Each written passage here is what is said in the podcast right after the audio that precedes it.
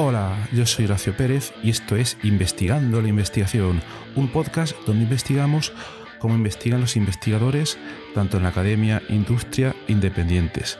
Todo ello mediante entrevistas y debates abiertos, técnicas y estrategias para mejorar todas las partes del proceso investigador y no menos importante, opiniones abiertas que espero llamen tu curiosidad y te hagan también reflexionar.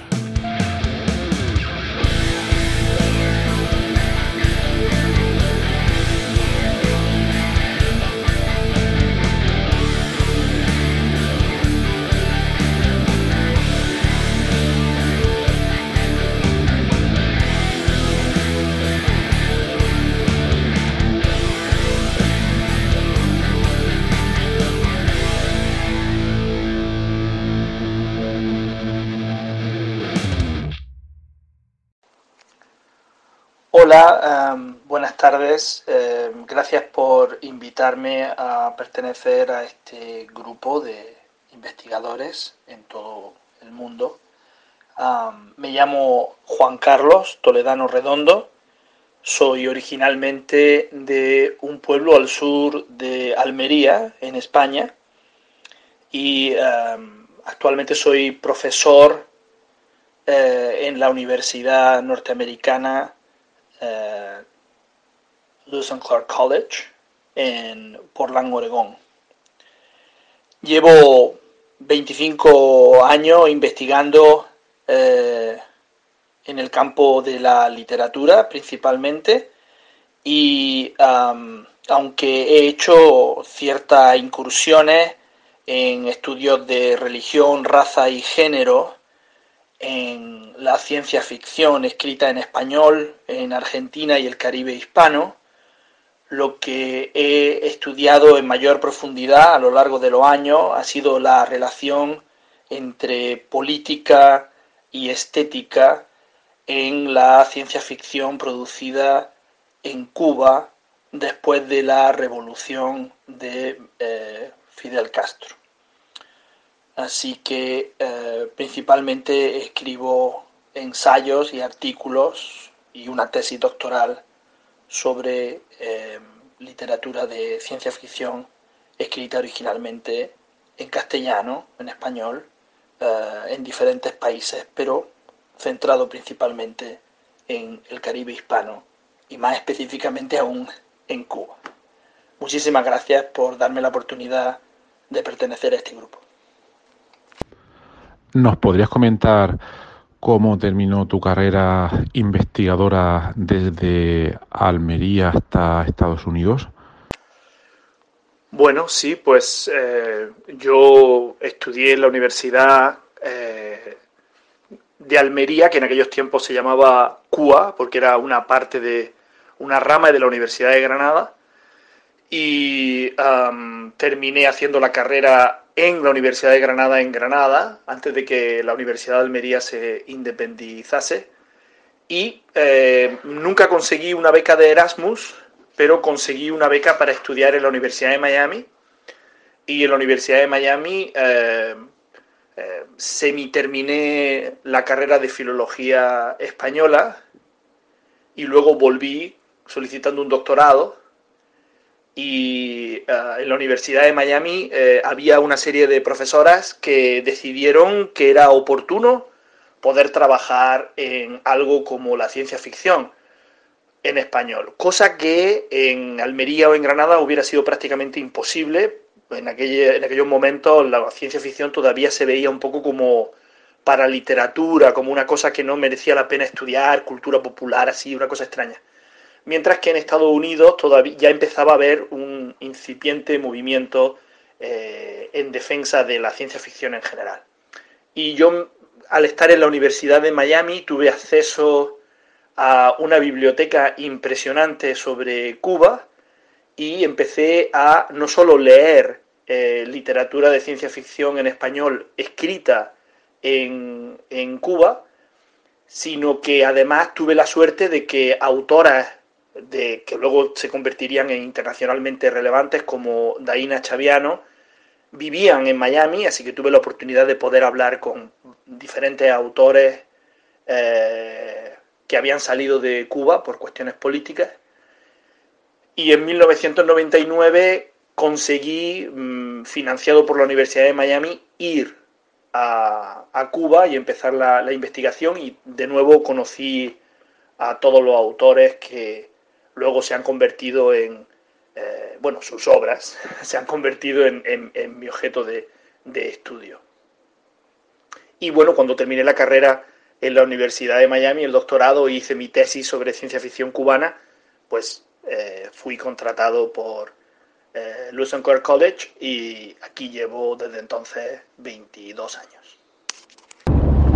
Cuando has podido hablar, eh, cuando estuviste en Cuba pudiste hablar eh, con toda esta gente que producía la literatura de ciencia ficción y que tuviste la oportunidad de poder hablar directamente con ellos y con ellas, eh, ¿cómo es ahí el proceso de, investigación? ¿Te preparas previamente, ya conocías su obra? y preparas una entrevista o guion de investigación para, sacar conclusiones o tienes tú ya previamente unas hipótesis eh, determinadas y gracias a estas entrevistas directas las validas o las refutas. ¿Cómo sería en definitiva ese proceso de investigación en, en literatura al poder entrevistar a estas personas?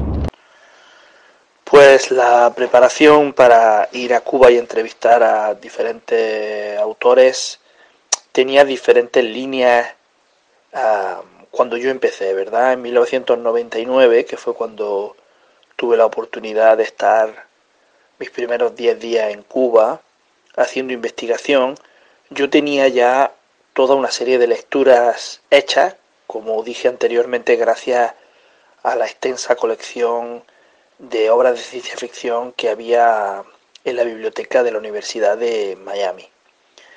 Y yo tenía toda una serie de hipótesis hechas, una serie de preguntas concretas que, quería hacer a diferentes autores, sobre todo en concreto tenía en mente a un autor que se llama Félix Mondejar y que firma su obra como F. Mond. Em, y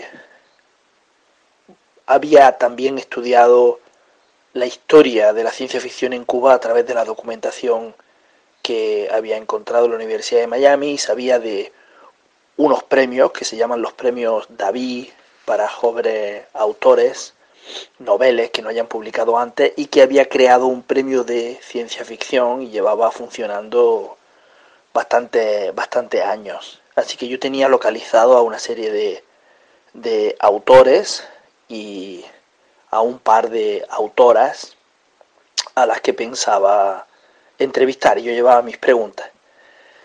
Otro lado de la hipótesis, que fue marcada por mi directora de tesis, Lilian Manzor, que es de origen cubano, era que me, me decía simplemente, Juanca, tú ve, observa, pregunta alguna cosita, pero sobre todo escucha.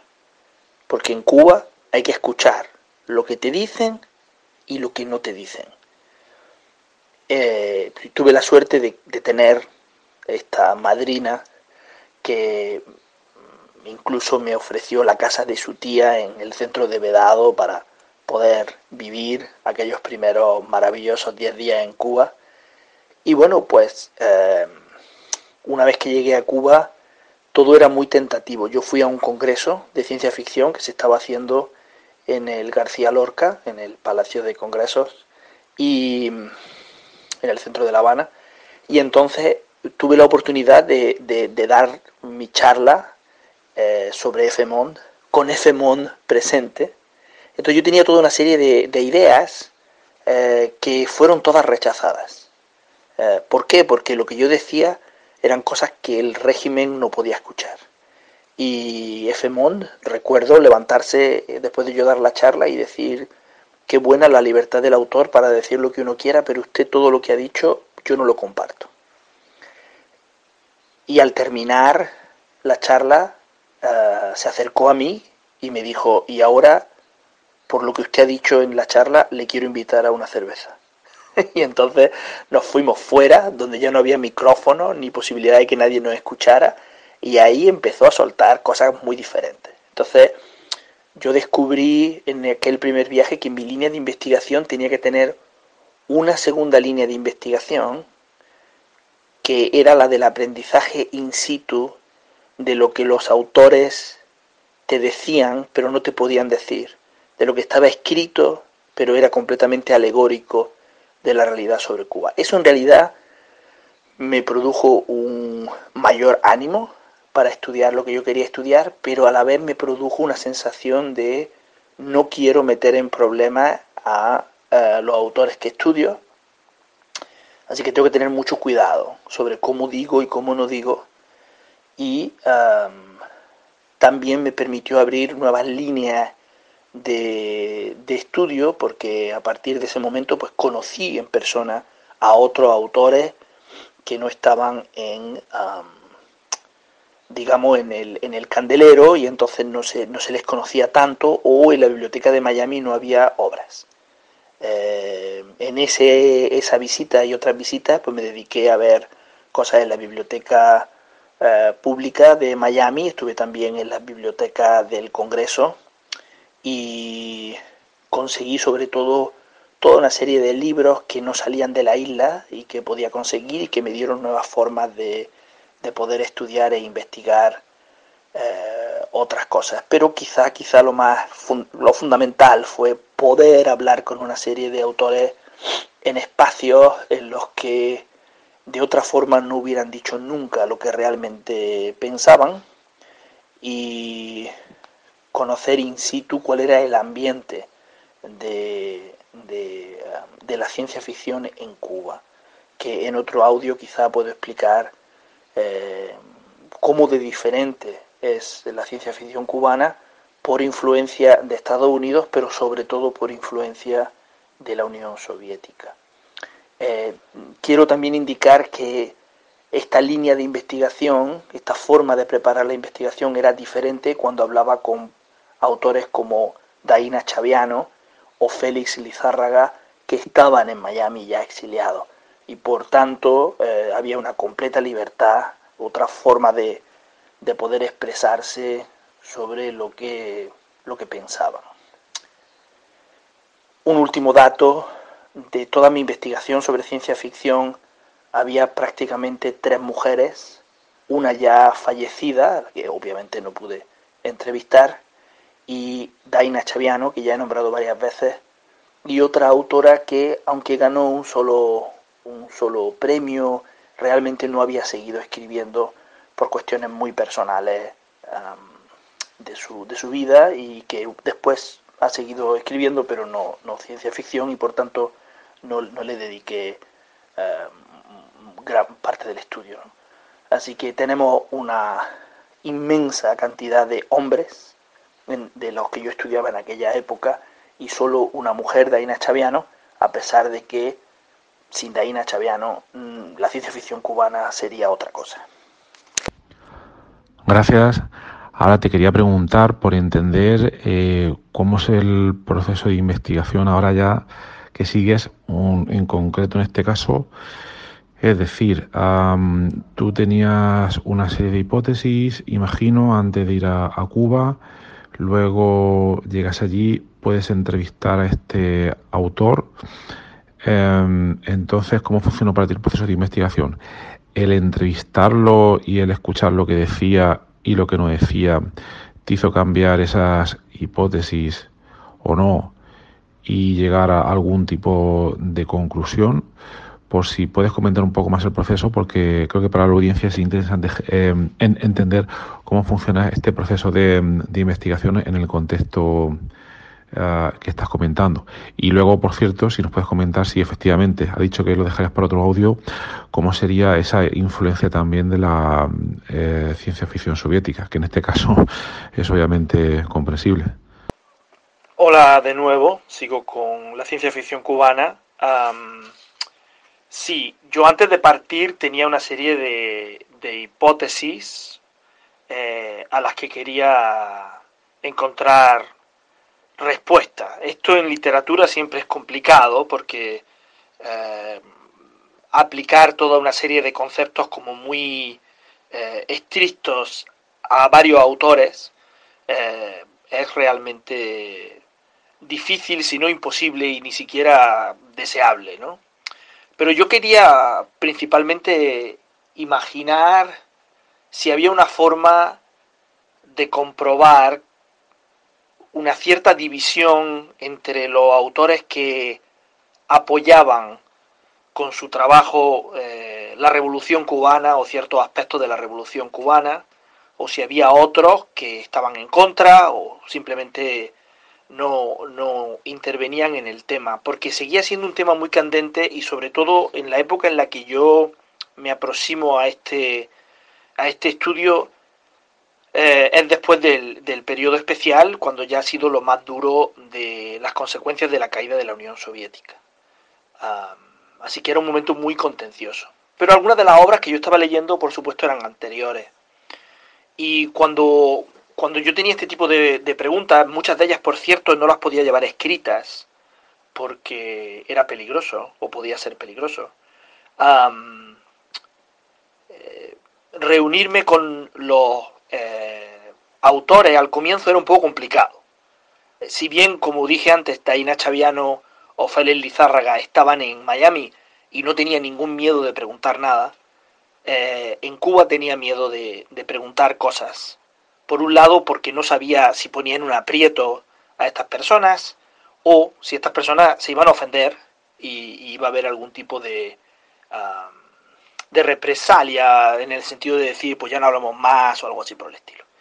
Lo que encontré fue todo lo contrario, encontré que absolutamente todo el mundo quería hablar y, lo que no estaba claro es si todo el mundo quería hablar de forma honesta. Entre otras cosas, hay que reconocer que me acababan de conocer, o sea que tampoco podían confiar en mí. Eh, a veces se me pierde un poco el hilo de los muchos viajes que hice a Cuba y cómo poco a poco, pues, eh, iba conociendo a estas personas y iban cambiando su discurso o, iban eh, opinando de forma mucho más abierta, diría yo. desde el principio, por ejemplo, Efemond, pues como dije, eh, negó todo lo que dije y después de alguna forma dijo que todo lo que yo había dicho era justo lo que él pensaba. Entonces yo, yo terminé haciendo una especie como de división entre diferentes autores. Había un autor que ya murió, Ángel Arango, que era uno de los padres de la ciencia ficción cubana, que había escrito durante mucho tiempo un tipo de ciencia ficción más a la, a la norteamericana, abierta de ideas, eh, mezclando cuestiones incluso fantásticas en la ciencia ficción, y que a partir de la llegada del realismo socialista eh, a Cuba se había ido apegando más a una ciencia ficción mm, soviética, diríamos. Y eh, ese cambio que tuvo, yo pude entrevistarlo a él y él era un convencido.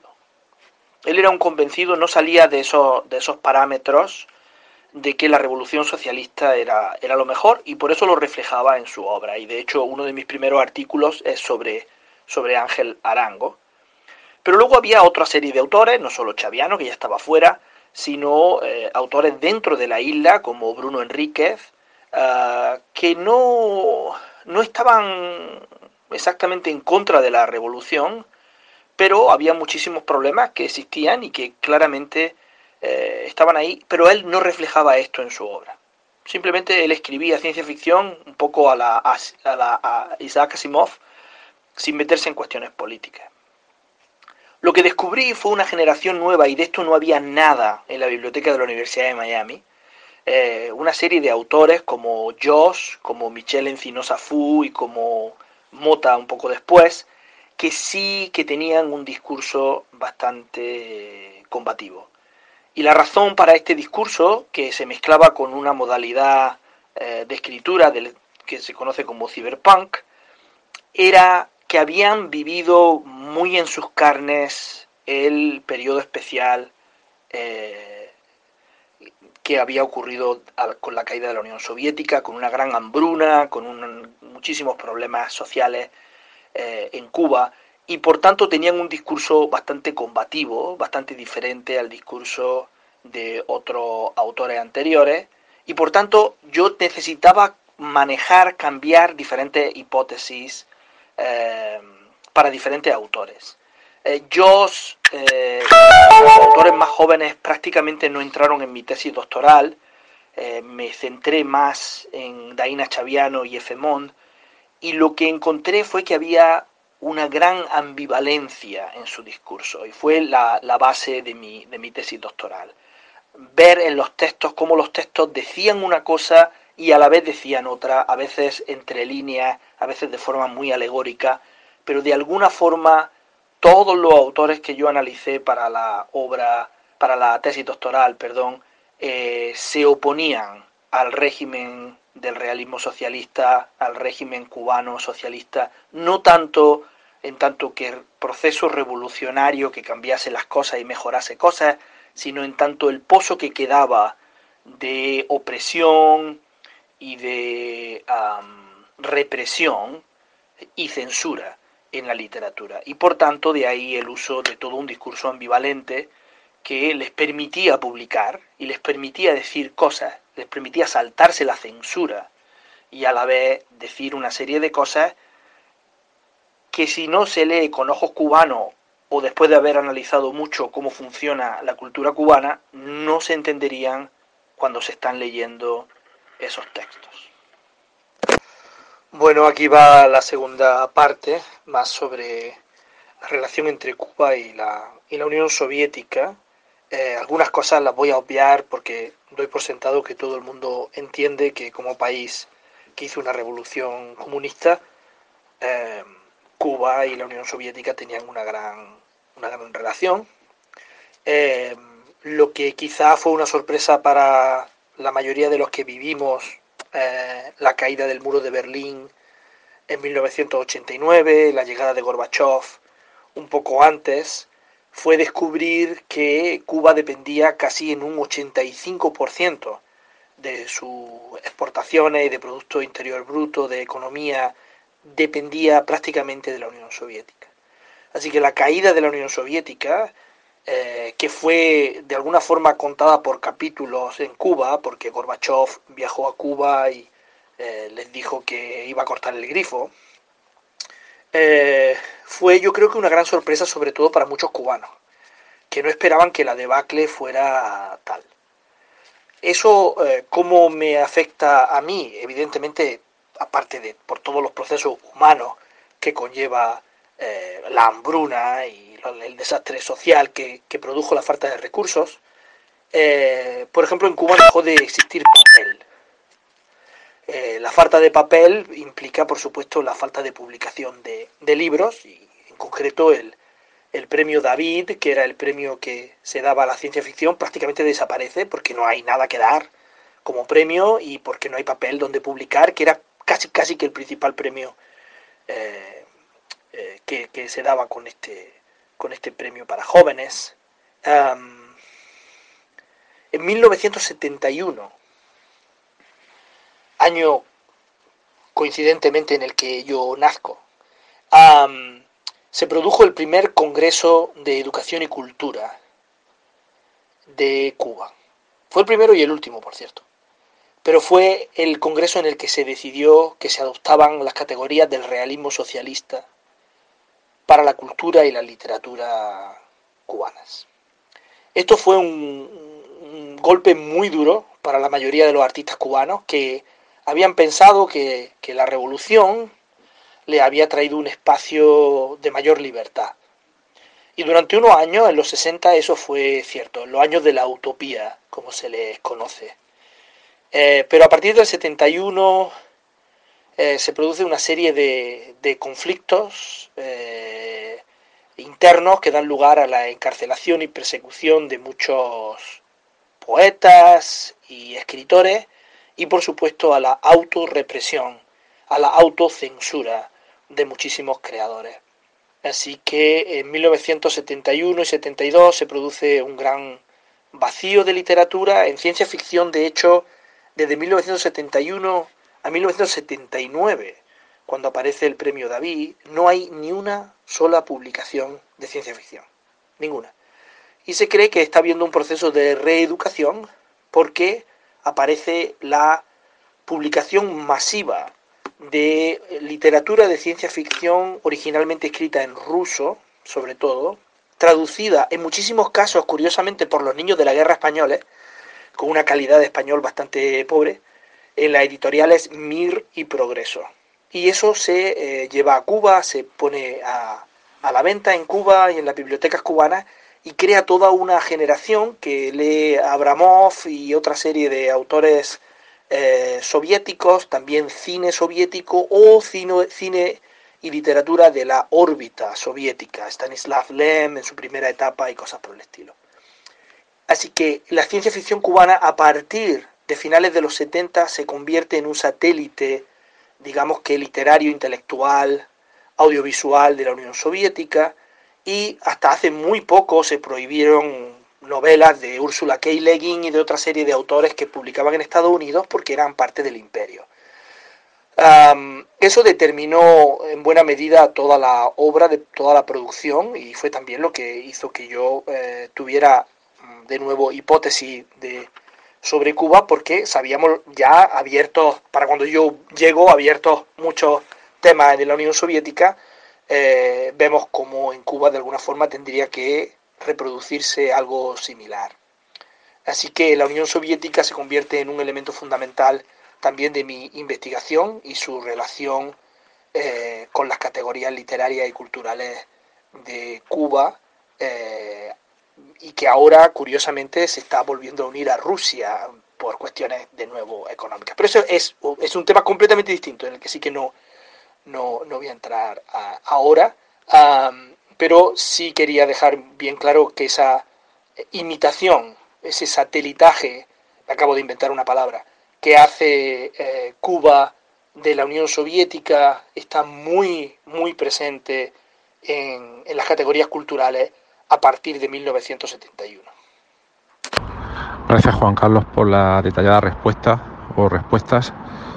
Eh, bueno, lo primero, eh, por una de las primeras, preguntas que te hacía anteriormente, sí, es una pregunta por alguien que viene desde el mundo de las ciencias y donde todo está pues bastante sistematizado a veces, quizás demasiado. Y tú comentas que bueno, en el mundo de la literatura a veces incluso puede ser algo un poco perjudicial, ¿no? Eh, creo, creo que sé por dónde vas en ese aspecto. Entonces, pues si te podía preguntar por qué crees eh, que puede ser un problema el aplicar un método demasiado sistemático o cuadriculado al estudio de cuestiones literarias. Eso por una parte. Y luego otra segunda pregunta antes de que se me olvide, perdón por encadenar dos preguntas, que quizás a veces no sea buena idea. Eh, la segunda pregunta sería, em, después de este estudio que me da la impresión de que es bastante extenso el, que has hecho y que es difícil incluso resumir en estos dos audios que, que has enviado, si tienes la sensación de que todavía te queda alguna mm, pregunta eh, importante todavía abierta y sin respuesta y en la que quizás investigaría más adelante o que bueno que quizás estás investigando ahora mismo. Hola de nuevo, pues a ver, claro, lo que quiero decir es que eh, la literatura siempre ha sido este cuerpo de estudio muy amplio. Ah, al que mucha gente ha querido, muchos eh, estudiosos, han querido darle una metodología concreta, incluso una estructura, ya no me refiero solo a los estructuralistas en sí, sino una estructura concreta de cómo se debe de hacer. Yo creo que eso ha sido siempre un poco fracaso. Entre otras cosas porque la literatura es un campo, es un campo eh, muy amplio. Evidentemente todos los campos eh, están interconectados eh, pero la literatura quizá es uno de los pocos géneros de, estudio que puede ocuparlo absolutamente todo y que se puede ver desde muchísimos ángulos. Pero no todas las novelas pueden verse desde todos los ángulos. Quiero decir que hay partes de la literatura, y ya no solo de la novela, de la poesía, de otros elementos, que a lo mejor su estudio debe de ser más estético, más, más purista con respecto e inmanente al lenguaje eh, que al contenido. Porque algunos poemas o alguna, algunos escritos, eh, su objetivo no está tan claro desde un punto de vista social, desde un punto de vista económico, desde un punto de vista político. Mientras que otros textos eh, merecen eh, que se han estudiado desde un ángulo mucho más cercano a otros campos de estudio, como la sociología o como la economía. y entonces el, que se dedique a hacer eh, el estudio debe de ser una persona que decida, como tú preguntabas al principio, sobre la hipótesis, sobre qué es lo que yo ando buscando en, la literatura. Si estoy haciendo un simple estudio estético, si estoy haciendo un estudio socioeconómico que se refleja en la novela, si estoy haciendo un estudio de la recepción, cómo fue esta novela o este poemario recibido en la sociedad y qué influencia tuvo. Hay muchos ángulos desde donde se pueden ver eh, los trabajos literarios y repito, no todos los trabajos literarios se pueden ver desde todos los puntos o habría que forzar mucho la situación. En mi caso concreto, desde el principio, mi pregunta eh, o mi, mi, forma de trabajo era doble. Por un lado, estaba hablando de cuestiones socioeconómicas y políticas y cómo eso se reflejaba en la literatura. Y por otro lado, había una parte más estética, quizá de la influencia de la ciencia ficción norteamericana y de la ciencia ficción soviética y cómo estos dos elementos influían en la construcción de la novela de ciencia ficción cubana. Así que yo tenía dos, formas de entrar y, conjugar en la tesis doctoral eh, para que tuviera cierto sentido y en algún momento tuve que forzar un poco las, las conexiones, imagino, eh, pero yo tenía estas dos, dos formas de ver eh, la, mi aproximación al estudio de la ciencia ficción cubana. Ahora, con respecto a si cumplí mi objetivo, digamos, ¿no? O si sacié todo aquel conocimiento que yo quería tener, pues evidentemente no con la tesis doctoral. La tesis doctoral es un trabajo muy amplio, como, como todos sabéis, pero a veces lo que hace es como abrir boca. Y si bien con la tesis doctoral y un par de artículos más que escribí, como este de Ángel Arango, dejé más bien clara la conexión entre, o más que la conexión, la postura de, la mayoría de autores de ciencia ficción con respecto a la revolución cubana, que era mi pregunta inicial, y cómo la revolución cubana y sus políticas habían afectado la producción de ciencia ficción y qué tipo de ciencia ficción en la isla. Después me adentré en el subgénero del cyberpunk, de nuevo un género fundamentalmente norteamericano, que como muchas otras cosas llegó con una década de retraso a, Cuba y que muy pronto creó un caldo de cultivo propio. Eh, ahí publiqué un par de artículos también en los que la investigación era puramente sobre cómo el ciberpunk se utilizaba de una forma un poco anarcocapitalista a la hora de enfrentarse a la ideología estatal de la revolución cubana. Y era la juventud, sobre todo, la que se había adherido a este movimiento ciberpunk a la hora de escribir ciencia ficción. Así que la mayoría de los autores que yo había escrito, sobre los que yo había escrito en mi tesis doctoral, eh, digamos que habían dejado de ser, eh, no relevantes, pero quizá no eran los pujantes del momento cuando yo llego a Cuba. Y cuando yo llego a Cuba, esos, esos escritores de dentro y de fuera, con Daina Chaviano fuera y otros escritores todavía dentro, digamos que son los padres, de, o los padres y los hijos de la ciencia ficción, Ah, y ahora estaban como los nietos ahí eh, tomando las riendas del movimiento de la ciencia ficción y absorbiéndola de otra forma, porque el momento socioeconómico y cultural de Cuba era otro y no les servían los mismos modelos estéticos, necesitaban algo diferente y ese algo diferente se los dio el cyberpunk. Ahí están sobre todo autores como Josh y como Encinosa Fu.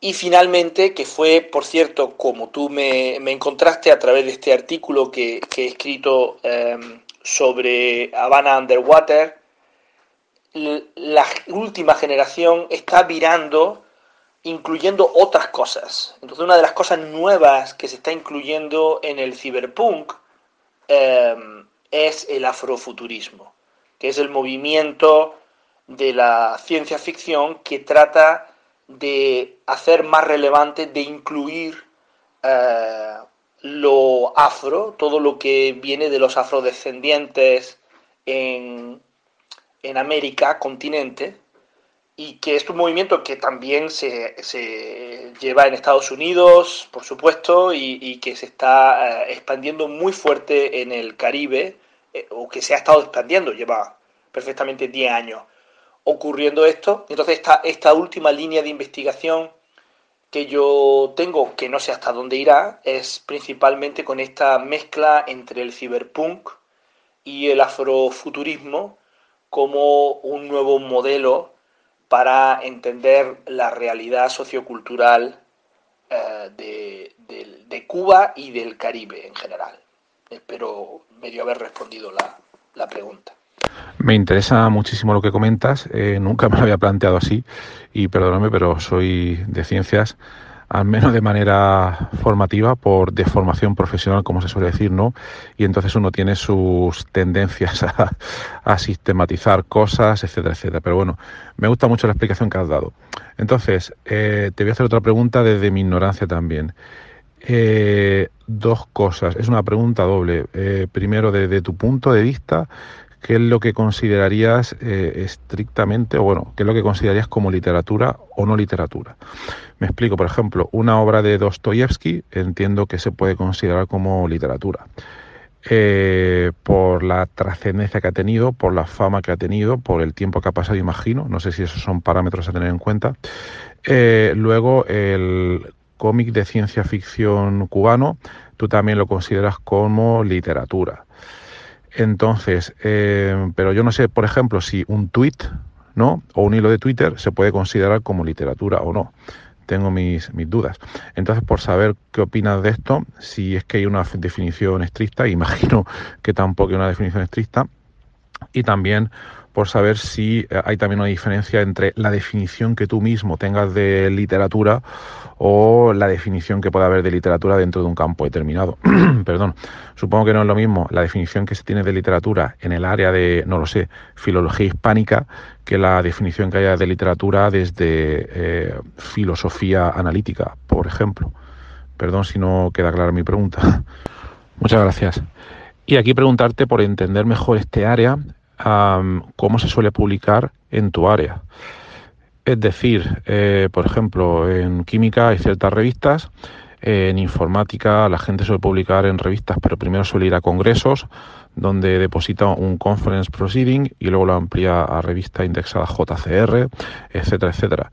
Entonces, por saber cuáles son las tendencias o, o modos de trabajar en tu área, si se va directamente a un journal indexado o no, JCR o Scopus, etcétera, o si se va a capítulos de libro, o también preguntarte si se suelen depositar preprints en vuestra área, y si también se trabaja depositando las primeras ideas en, en redes sociales, porque también me da la impresión, no lo sé, corrígeme si me equivoco, que este tipo de investigación es más fácil de divulgar que si, por ejemplo, uno intenta divulgar eh, matemática eh, abstracta, compleja. No, no lo sé. A ver qué te, a ver qué opinas. Gracias. Bueno, pues esa pregunta que hace sobre qué es literatura me recuerda a cuando yo era estudiante en la Universidad de Granada y se hizo popular un libro que se llamaba ¿Qué es esa cosa llamada ciencia? las definiciones sobre los campos em, siempre están en entredicho, em, entre otras cosas porque, por ejemplo, la palabra literatura puede ser vista de una forma también polisémica. Yo puedo decir sobre ese tema se ha escrito mucha literatura y en ese momento pues me refiero más a ese concepto originario de litera, ¿no? de letra en, el latín. ¿no? Em, Imagino que tú preguntabas más por el sentido de lo creativo, ¿no? Que se considera literatura creativa. Y claro, la literatura creativa está unida a los tiempos, a las modas, a toda una serie de estructuras socioculturales que dan lugar a que durante una época ciertas cosas se consideren o no se consideren literatura. Yo creo que hay que atender también a los soportes. Entonces, por ejemplo, el cómic, pues los, los tebeos no son literatura, o no deben de serlo, en el sentido de que tienen un soporte distinto al de un libro, al de un cuento, al de un manuscrito solo eh, con, con, con, letra, ¿no? Eh, igualmente las películas se pueden ver desde un análisis textual, eh, pero realmente las películas, el cine tampoco es literatura. Entonces estamos en un campo muy complejo, entre otras cosas porque luego la literatura pues se divide, ¿no? En teatro, poesía, prosa, prosa poética, o sea, de, la poesía, digo, el, teatro y la ah, narrativa en un principio también era versificada. así que nos movemos en un campo en el que la evolución y la historia ha dado lugar a muchísimos formatos. Em, pero como decía en otro momento en estas grabaciones,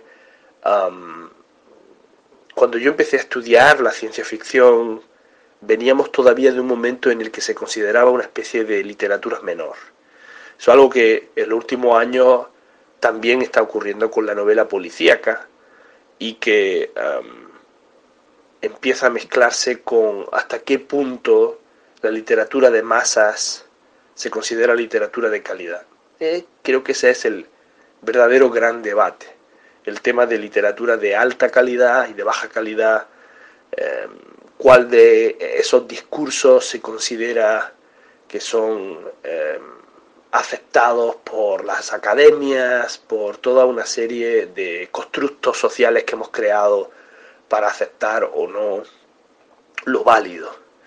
Creo que estamos en un momento en el que lo válido es problemático en sí y que de alguna forma la posmodernidad vino a poner em, en brete todos estos conceptos de la alta literatura y la literatura popular, igual que vino a poner en brete el arte y la artesanía como conceptos que se confunden en muchos casos.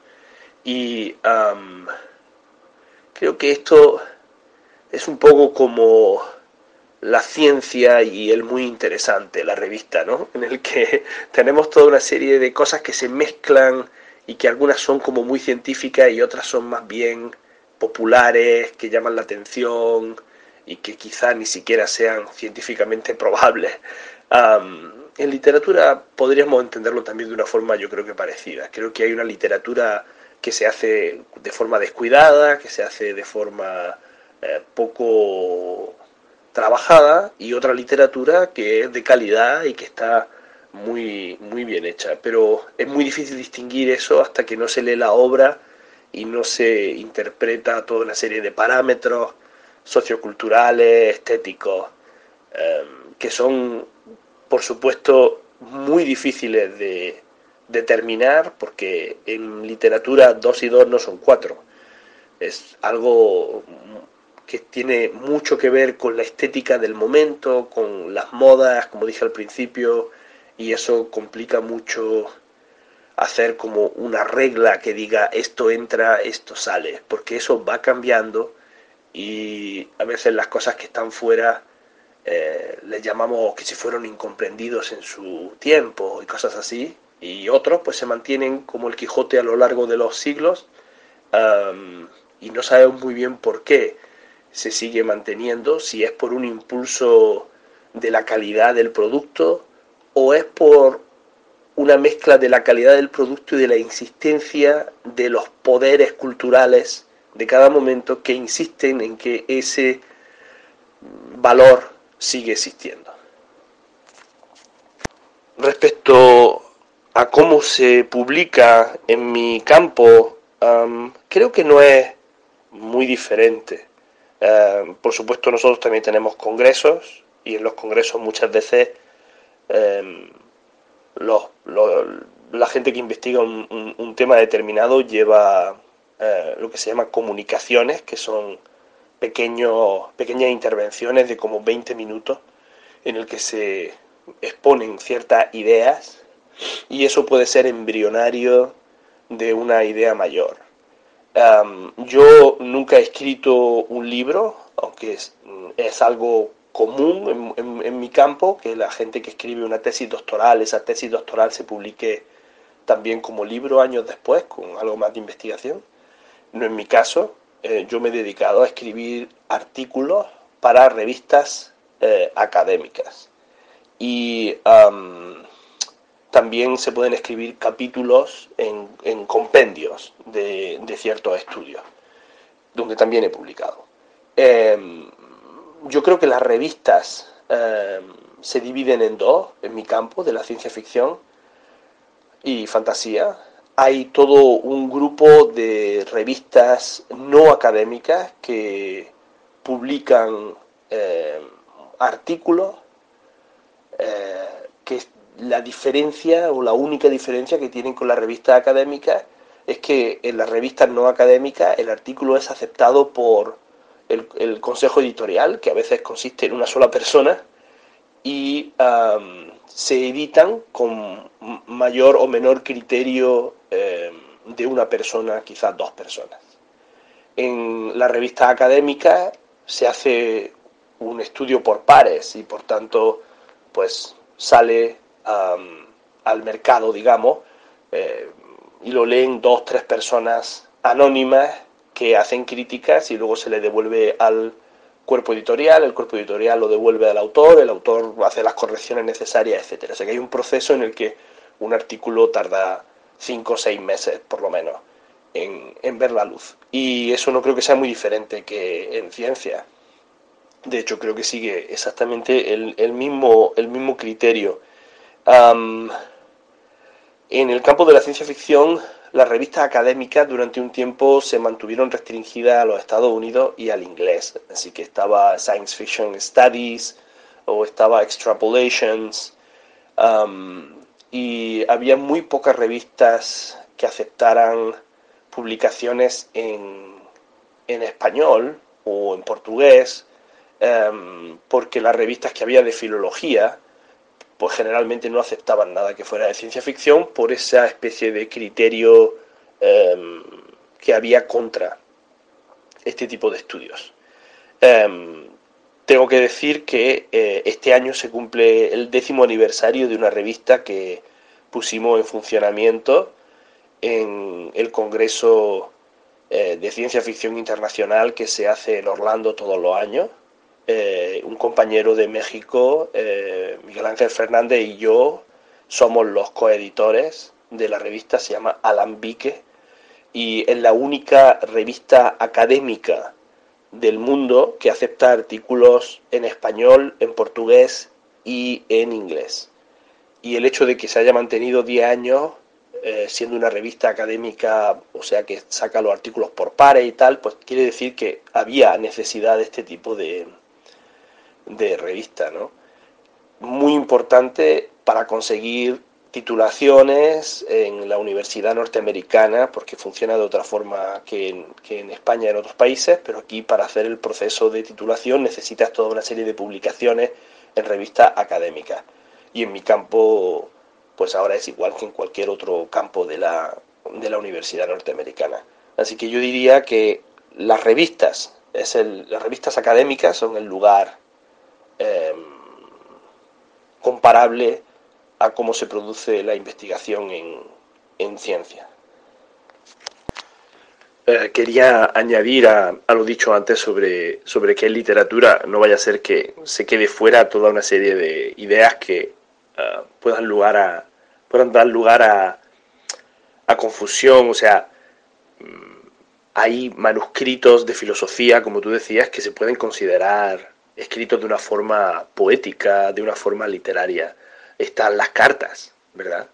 Eh, muchas cartas eh, se han considerado también eh, literatura, no solo las cartas inventadas, en plan las cartas persas, sino unas ciertas cartas de relación entre, entre unas personas y otras que se han dado lugar a ser, se han pensado como, como literatura y no, no, si, si se ha entendido mal, o sea, si me he explicado mal, o sea, no quiero, lo contrario de lo que yo quiero hacer es poner restricciones. O sea, no es que la literatura eh, se restrinja a una serie de cosas aceptadas por, por los poderes eh, culturales, entre los que se encuentran, por supuesto, las editoriales,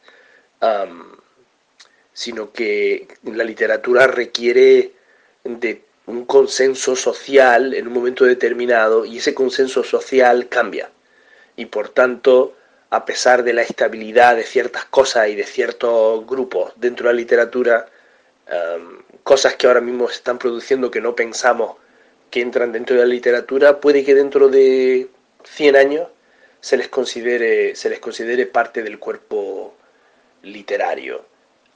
yo sé que eso deja como la definición de literatura muy amplia, pero es que me parece que eh, la literatura ha ido evolucionando, cambiando y no va a parar de, evolucionar. Preguntaban lo del hilo de Twitter. Bueno, pues a través de, Twitter se han creado se han creado obras literarias.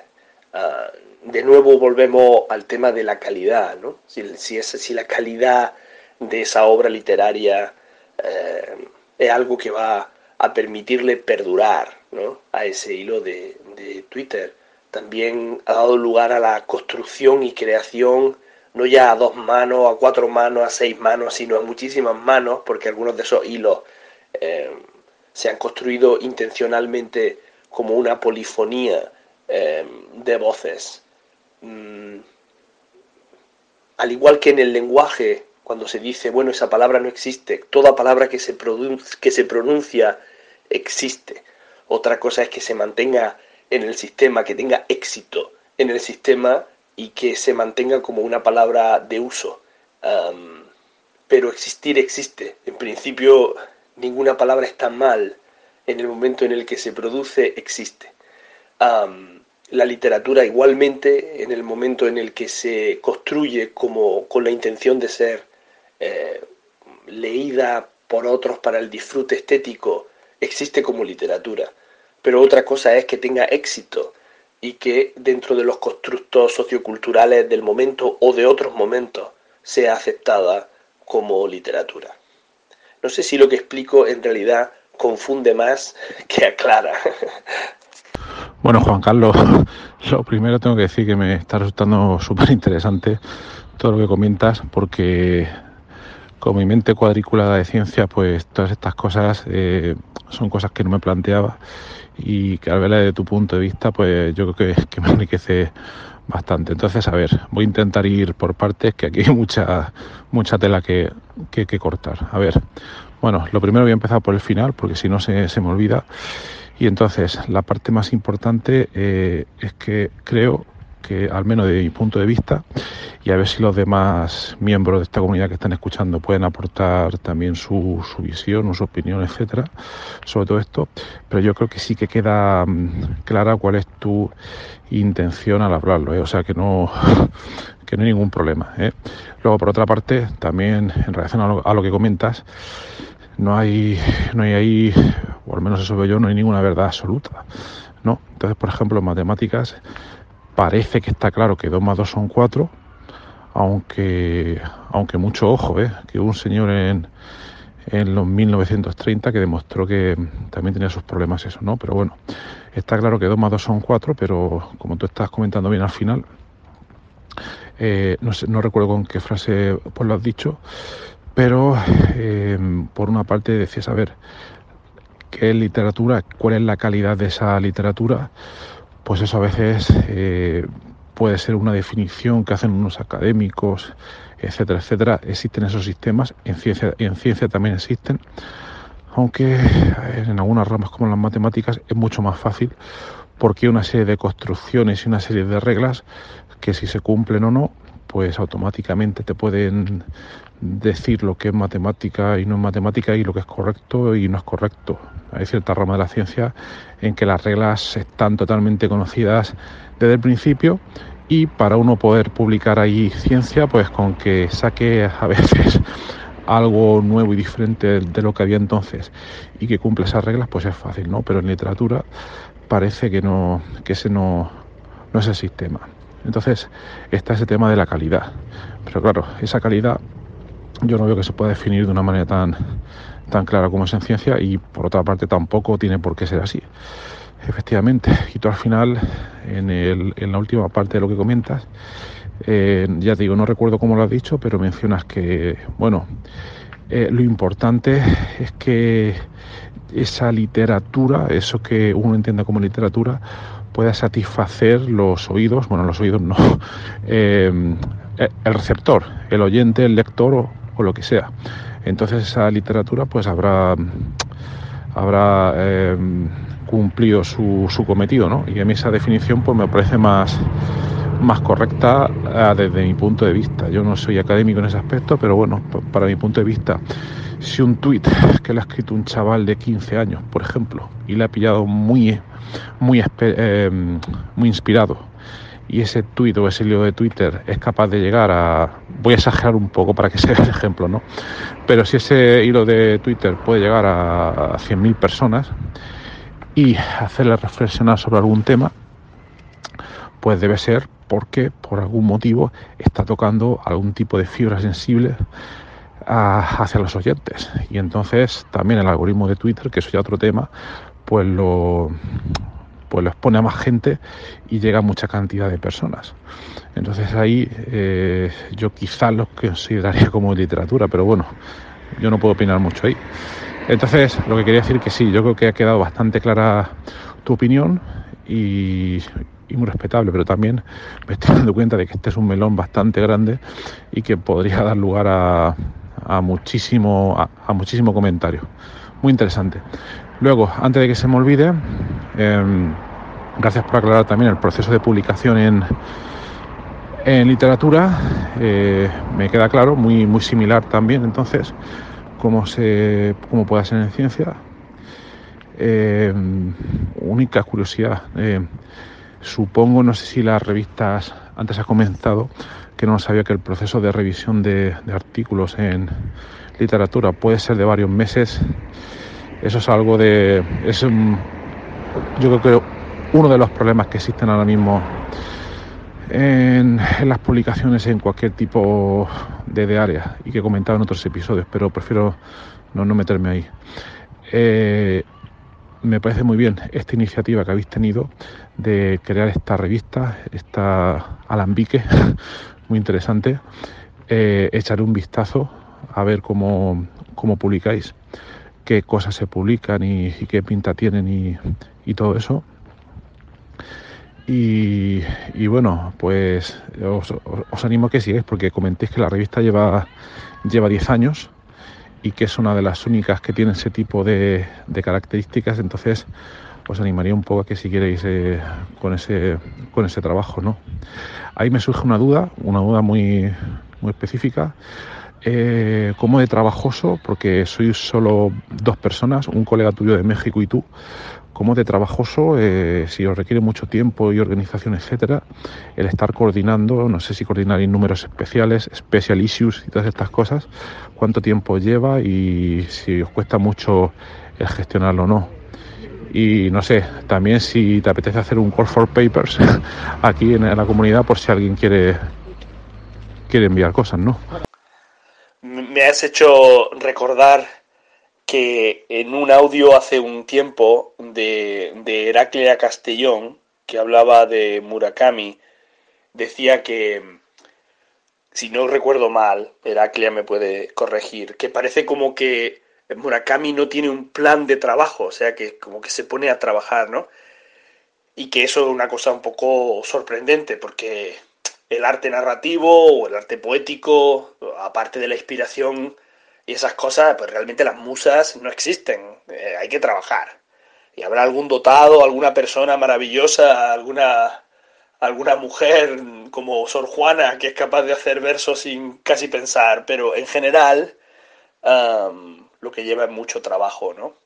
Y esa misma semana había salido una entrevista en El País con Mario Vargas Llosa y Mario Vargas Llosa recordaba una conversación que había tenido con su amigo Cortázar, eh, creo que estaban los dos en Barcelona en ese momento, y, o en París, y estaban caminando y Cortázar le dijo a Vargas Llosa algo así como, me tengo que ir a casa a seguir escribiendo Rayuela porque no sé qué es lo que va a pasar. Y Vargas Llosa alucinaba porque a él le costaba muchísimo trabajo tejer las tramas y saber qué es lo que iba a ocurrir y pensarlo mucho y planearlo mucho. Y Cortázar, que era otro gran genio obviamente, parece que se sentaba y se ponía a escribir a ver qué ocurría. Entonces, bueno, como... Eh, o sea, ni siquiera el método de producción eh, es similar en, en las personas que se ponen a escribir, cómo crear parámetros de calidad eh, si ni siquiera tenemos esa forma de, entender la, producción. A ver si este me sale mejor. Este em, quería responder al tema de, la revista nuestra, Alambique, y cuánto trabajo supone. y entonces, nuestra revista sale solo una vez al año entonces hace que sea un poco más fácil. La revista suele salir en el mes de agosto-septiembre. somos solo dos, es cierto, pero como es un trabajo por pares, realmente la revisión importante la hacen los compañeros anónimos eh, y sin ánimo de lucro que eh, aceptan leer los ensayos. Así que por cada ensayo tenemos un mínimo de tres o cuatro personas que leen nosotros hacemos una primera lectura, pero como muy rápida, más que nada para ver si hay una calidad mínima y qué tema tiene para poder invitar a unas personas u otras a que ayuden con, la revisión de, los artículos. También tenemos números especiales. De hecho, está a punto de salir en los próximos días eh, un, un trabajo que ha hecho un compañero para Centroamérica, sobre ciencia ficción de Centroamérica. Digo que lo ha hecho un compañero porque cuando tenemos un número especial, bien porque nosotros lo invitamos o bien porque se invitan las personas interesadas, tenemos a un coeditor. Y entonces una persona se encarga de, hacer un, trabajo sobre, eh, pues por ejemplo, nuestro primer número eh, especial se hizo sobre el autor catalán eh, Pedrolo y pues fue eh, nuestra compañera Sara la que desde Barcelona lo articuló todo para que saliera este, este número especial. Entonces sale a través de nuestra revista y con nuestra eh, ¿verdad? observación, pero realmente es un número que está trabajado por, por gente externa y de esta forma también permitimos que haya no solo nuestras ideas, sino también las ideas de muchos otros, de muchos otros compañeros trabajando ¿no? en, todo, en todo el mundo.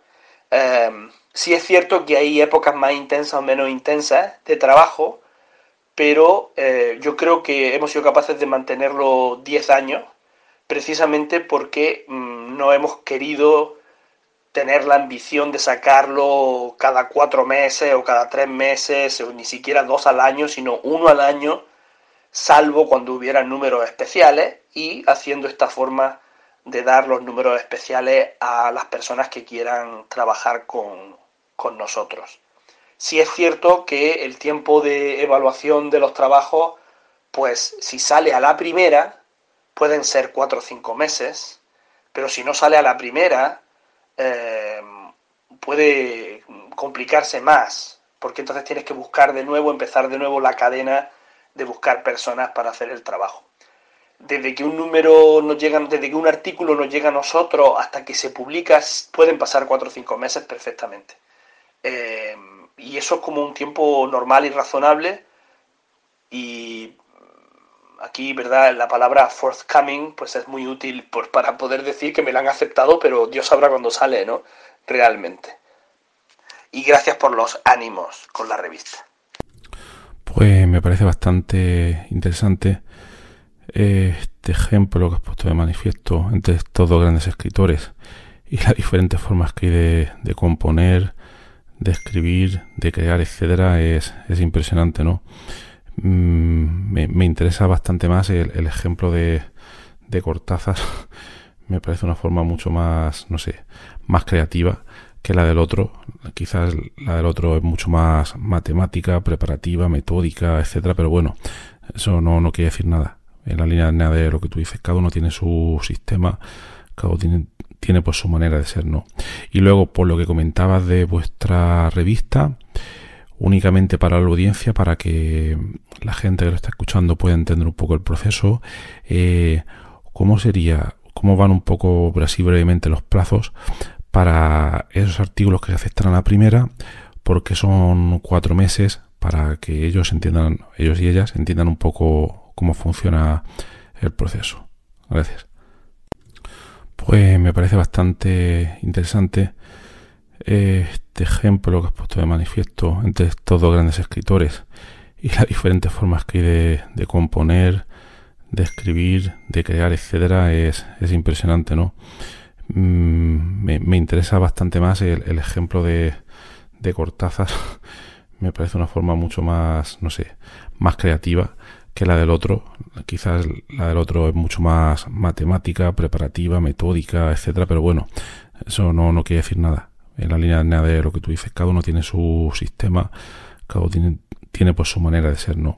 Y luego, por lo que comentabas de vuestra revista, únicamente para la audiencia, para que la gente que lo está escuchando pueda entender un poco el proceso, eh, ¿cómo sería cómo van un poco así brevemente los plazos para esos artículos que se aceptan a la primera, porque son cuatro meses para que ellos entiendan, ellos y ellas entiendan un poco cómo funciona el proceso. Gracias.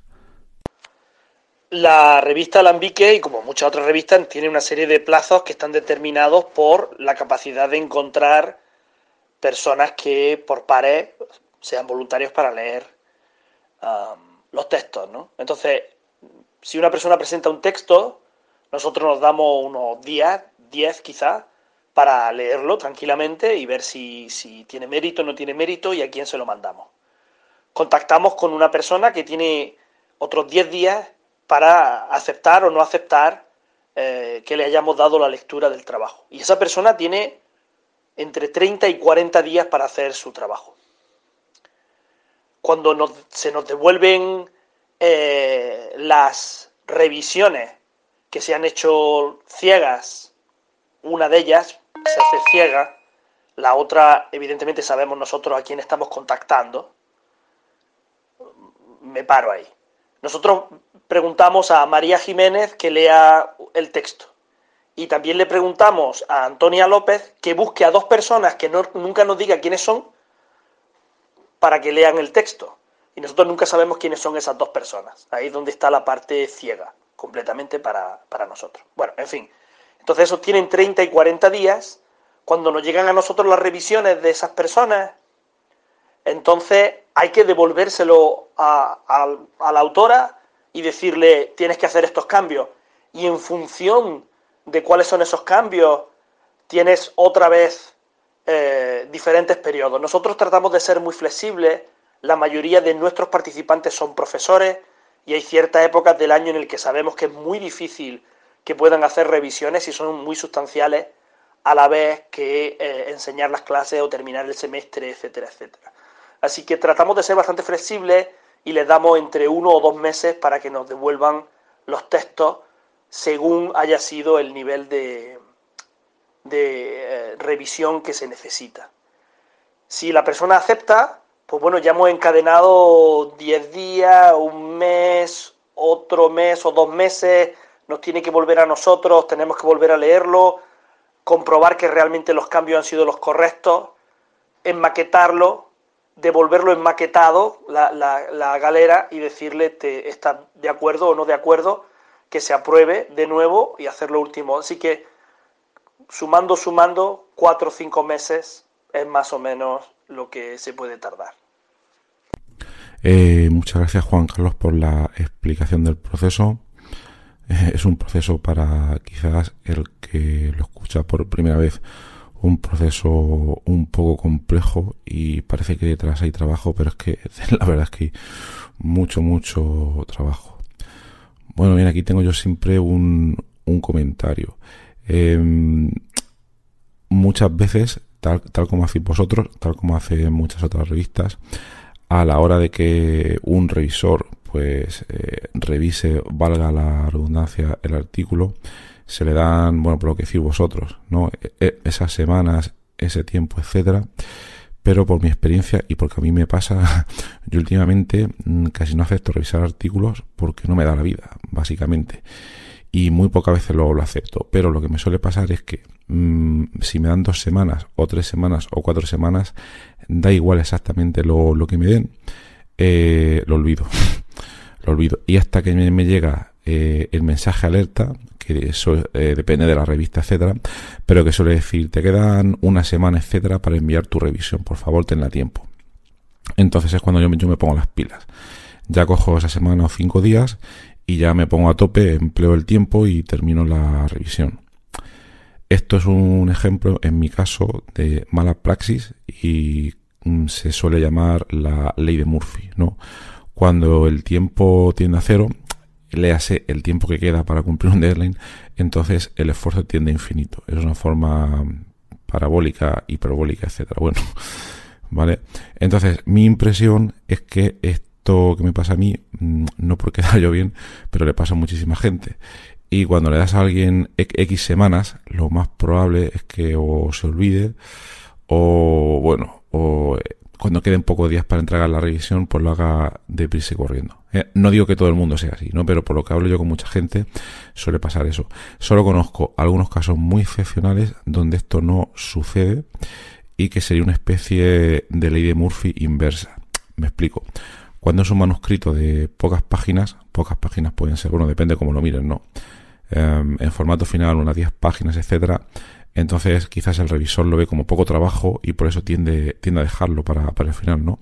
Pero si te envían, por ejemplo, un artículo de revisión extenso que pueda tener 100 páginas, que alguno ha llegado, entonces ya uno dice, ostras, este para cumplirlo bien a tiempo, aquí sí que tengo que meterle caña y tengo que meter una frecuencia de, no sé, cada dos días echarle un par de horas o, algo así, aunque cada uno tiene su sistema, ¿no? Entonces, en ese caso, yo sí que veo, por eso digo, una ley de Murphy inversa, que a mayor eh, impresión del tamaño de trabajo pendiente, pues más en serio se lo tomaría uno, ¿no? Que a mí al menos pues sí que me pasa a mí. Que sí que me pasa así, vamos. Pero bueno, como digo, esto depende de, de cada uno, es una opinión personal. Y entonces, yendo un poco a la práctica y dejándome de historias, hay editoriales como MDPI que, eh, bueno, uno puede cuestionar si, si funcionan o no funcionan, su modelo de negocio y todas estas movidas, pero lo que tienen es que te dan, te suelen dar, eh, si no recuerdo mal, hace mucho tiempo que no las reviso, pero dos semanas o diez días o cosas así. Entonces, claro, ahí las revisiones, como dicen en mi pueblo, van a pijo sacado y enseguida las tiene uno y se supone que hay un editor encima que revisa la calidad para que en esos 10 días por pues, la revisión esté bien hecha y con la calidad suficiente, ¿no? Entonces nada, ese era mm, mi pensamiento, que me da la impresión de que a veces quizás fuera buena idea mm, y si el trabajo no es demasiado extenso, puede dejar menos tiempo para que mm, los revisores pues no se duerman, básicamente.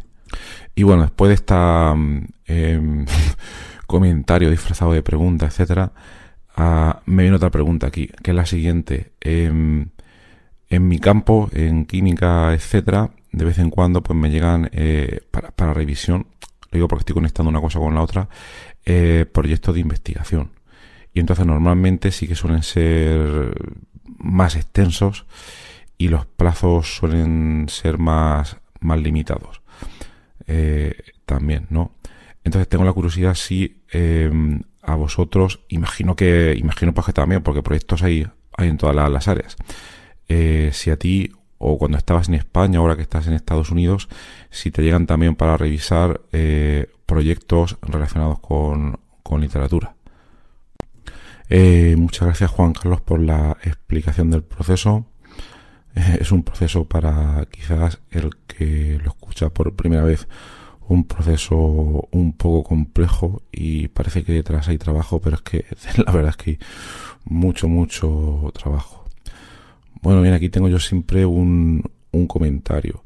Em, muchas veces, tal, tal como hacéis vosotros, tal como hacen muchas otras revistas, a la hora de que un revisor pues eh, revise, valga la redundancia, el artículo, se le dan, bueno, por lo que decís vosotros, ¿no? E, e, esas semanas, ese tiempo, etcétera. Pero por mi experiencia y porque a mí me pasa, yo últimamente mm, casi no acepto revisar artículos porque no me da la vida, básicamente. Y muy pocas veces lo, acepto. Pero lo que me suele pasar es que mm, si me dan dos semanas, o tres semanas, o cuatro semanas, da igual exactamente lo, que me den, eh, lo olvido. lo olvido. Y hasta que me, llega eh, el mensaje alerta, que eso eh, depende de la revista, etcétera, pero que suele decir, te quedan una semana, etcétera, para enviar tu revisión, por favor, tenla tiempo. Entonces es cuando me, yo me pongo las pilas. Ya cojo esa semana o cinco días y ya me pongo a tope, empleo el tiempo y termino la revisión. Esto es un ejemplo, en mi caso, de mala praxis y mm, se suele llamar la ley de Murphy, ¿no? Cuando el tiempo tiende a cero, léase el tiempo que queda para cumplir un deadline, entonces el esfuerzo tiende a infinito. Es una forma parabólica, hiperbólica, etcétera. Bueno, ¿vale? Entonces, mi impresión es que que me pasa a mí, mm, no porque da yo bien, pero le pasa a muchísima gente. Y cuando le das a alguien X semanas, lo más probable es que o se olvide, o bueno, o cuando queden pocos días para entregar la revisión, pues lo haga deprisa y corriendo. Eh, no digo que todo el mundo sea así, ¿no? Pero por lo que hablo yo con mucha gente, suele pasar eso. Solo conozco algunos casos muy excepcionales donde esto no sucede y que sería una especie de ley de Murphy inversa. Me explico. Cuando es un manuscrito de pocas páginas, pocas páginas pueden ser, bueno, depende cómo lo miren, ¿no? Em, en formato final, unas 10 páginas, etcétera, entonces quizás el revisor lo ve como poco trabajo y por eso tiende, tiende a dejarlo para, para el final, ¿no? Pero si te envían, por ejemplo, un artículo de revisión extenso que pueda tener 100 páginas, que alguno ha llegado, entonces ya uno dice, ostras, este para cumplirlo bien a tiempo, aquí sí que tengo que meterle caña y tengo que meter una frecuencia de, no sé, cada dos días echarle un par de horas o, o algo así, aunque cada uno tiene su sistema, ¿no? Entonces, en ese caso, yo sí que veo, por eso digo, una ley de Murphy inversa, que a mayor eh, impresión del tamaño de trabajo pendiente, pues más en serio se lo tomaría uno, ¿no? Que a mí al menos pues sí que me pasa a mí. Que sí que me pasa así, vamos. Pero bueno, como digo, esto depende de, de cada uno, es una opinión personal. Y entonces, yendo un poco a la práctica y dejándome de historias, hay editoriales como MDPI que, eh, bueno, uno puede cuestionar si, si funcionan o no funcionan, su modelo de negocio y todas estas movidas, pero lo que tienen es que te dan, te suelen dar, eh, si no recuerdo mal, hace mucho tiempo que no las reviso, pero dos semanas o diez días o cosas así. Entonces, claro, ahí las revisiones, como dicen en mi pueblo, van a pijo sacado y enseguida las tiene uno y se supone que hay un editor encima que revisa la calidad para que en esos 10 días pues la revisión esté bien hecha y con la calidad suficiente, ¿no? Entonces nada, ese era mm, mi pensamiento, que me da la impresión de que a veces quizás fuera buena idea mm, y si el trabajo no es demasiado extenso, puede dejar menos tiempo para que mm, los revisores pues no se duerman, básicamente. Y bueno, después de esta... Eh, comentario disfrazado de pregunta, etcétera, ah, me viene otra pregunta aquí, que es la siguiente. Em, en mi campo, en química, etcétera, de vez en cuando pues me llegan eh, para, revisión, lo digo porque estoy conectando una cosa con la otra, eh, proyectos de investigación. Y entonces normalmente sí que suelen ser más extensos y los plazos suelen ser más, más limitados. Eh, también, ¿no? Entonces tengo la curiosidad si em, a vosotros, imagino que, imagino pues que también, porque proyectos hay, hay en todas las, áreas. Eh, si a ti, o cuando estabas en España, ahora que estás en Estados Unidos, si te llegan también para revisar eh, proyectos relacionados con, literatura. Bueno, Horacio, pues déjame responderte a ambas partes de las preguntas. efectivamente, o sea, eh, creo que hay dos mundos. Uno, el yo como reseñista y otro, el le he pedido a alguien que haga la reseña. Em, yo que generalmente soy una persona pedigüeña, porque necesito que la gente trabaje con la revista, tiendo a rechazar la mayoría de las revisiones, la mayoría de las reseñas que me piden hacer. Soy como muy específico. Y quizá es porque yo ya de alguna forma soy reseñista. Cada vez que me llega una entrada de, de un artículo para mi propia revista, pues lo tengo que leer y lo tengo que distribuir, etcétera. ¿no? Quizá es una mala excusa, pero realmente siento que el tiempo apremia y prefiero hacerlo bien a no hacerlo. Pero también suelo ser terrible con, con los tiempos. Por otro lado, lo que, lo que eh, ocurre con nuestra revista, que está hecha todo a través de un servidor de una compañía que se llama B-Press, a través de la Universidad de, la Florida en Tampa, es que está automatizada. Entonces, de alguna forma, mm, yo me desvinculo de estar en el seguimiento de las personas que han dicho que sí, incluso de las que han dicho, de las que no han dicho nada, ¿no? Porque la máquina se encarga de recordarle y a mí me llega un mensaje diciendo que le está diciendo a esa persona no has aceptado el trabajo o lo aceptaste pero no lo estás haciendo. Incluso creo que hay un mensaje intermedio que le dice, oye, ¿cómo vas? ¿no? De alguna manera. Así que está ese, esa parte se hace fácil de alguna forma. Pero ahí donde entraba cuando te comentaba en el otro, en el otro, perdón, el otro día, como a veces puede que tarde cinco meses, pero si la cosa sale mal, puede que tarde mucho, mucho más tiempo. En fin, eh, como esto es una cuestión de voluntarios, son eh, personas que, se comprometen a trabajar contigo por, por amor al arte, literalmente hablando. Nosotros, como dije en el otro, en el, otro día, pues tratamos de ser lo más flexibles posible.